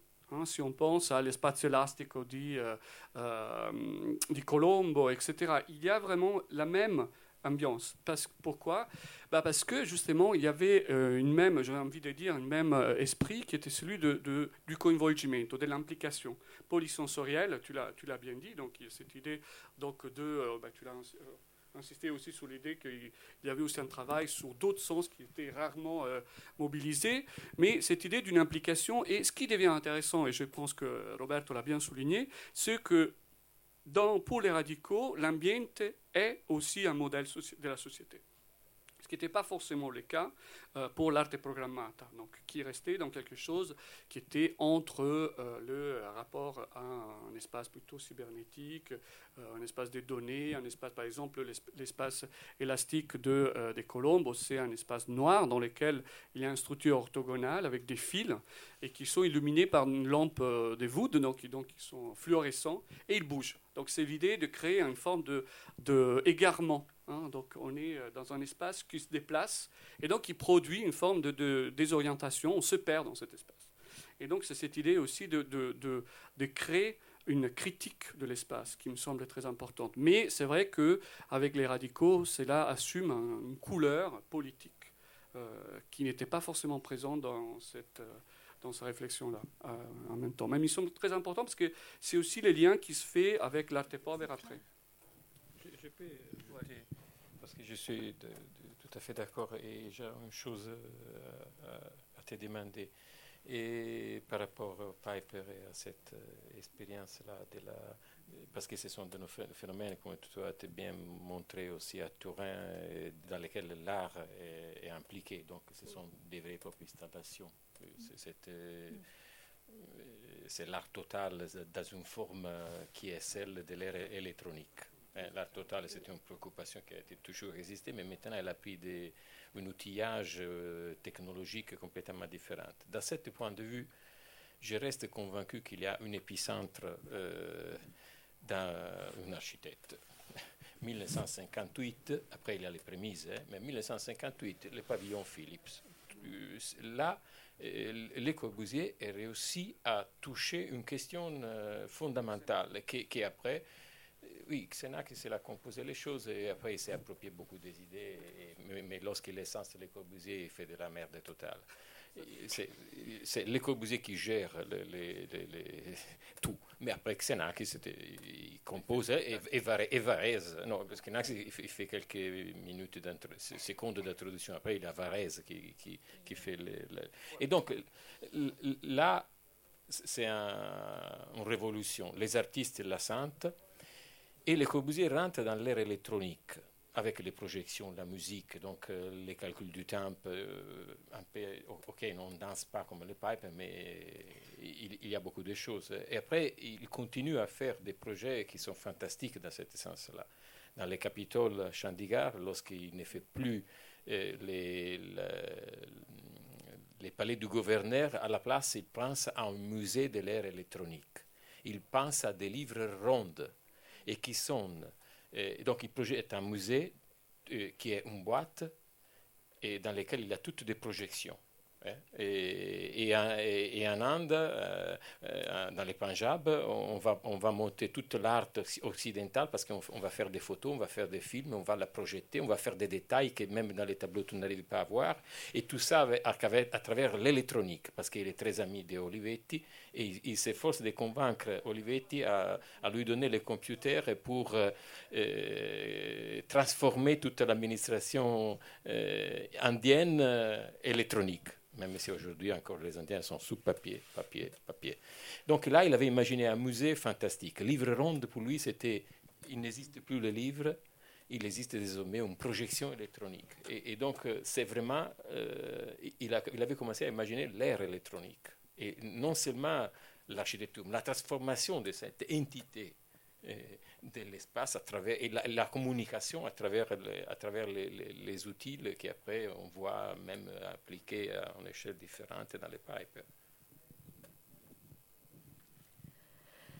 Euh, on doit malheureusement euh, conclure. Je, fais la, fille qui anime hein, ce soir, vous aurez compris.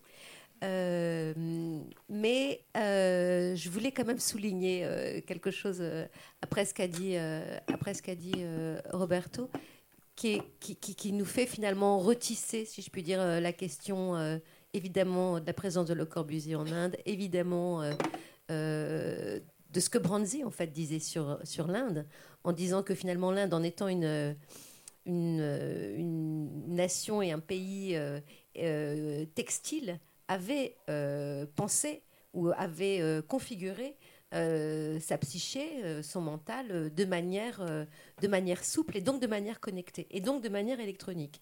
Et que c'est là-dedans qu'il voyait aussi la grande intelligence, c'est des choses qui, et la grande agilité ou souplesse indienne par rapport à la question, par exemple, des, logiciels ou du, ou du soft. Donc voilà, c'est sur cette espèce de note comme ça, un peu peut-être anecdotique, qu'on doit malheureusement clore euh, la séance de, ce soir, ce qui n'empêche pas d'aller boire des verres, absolument, exactement, parce que pour le coup, on n'a on même pas, ouais, pour le coup, on n'a même pas à se déplacer. Je vais juste euh, finir euh, de faire la girl en disant deux choses. Il y a ici une vingtaine d'exemplaires d'un texte de Catherine écrit en 2014 pour le AA Files, traduit euh, pour vous. Donc ceux qui veulent euh, peuvent venir se fournir. La prochaine séance, c'est en mai. Je me souviens plus la date, mais c'est en mai. Euh, à la Gaieté Lyrique, on y retourne. Euh, qu'est-ce qu'il faut dire d'autre on, va, bah, on, peut annoncer déjà un des deux intervenants. On n'a pas le programme n'est pas encore fini. Donc, ça sera Paolo Nicolin, qui est editor at large de Domus, et qui nous parlera des triennales qui ont été évoquées aujourd'hui à plusieurs reprises. Exactement. Et donc, euh, on va reprendre un peu cette histoire euh, donc, de Tempo Libero, la Biennale occupée, etc., la Triennale de Milan occupée, etc. Donc, on peut continuer à discuter. Voilà. Merci, beaucoup à vous d'avoir été là. Merci à nos deux invités.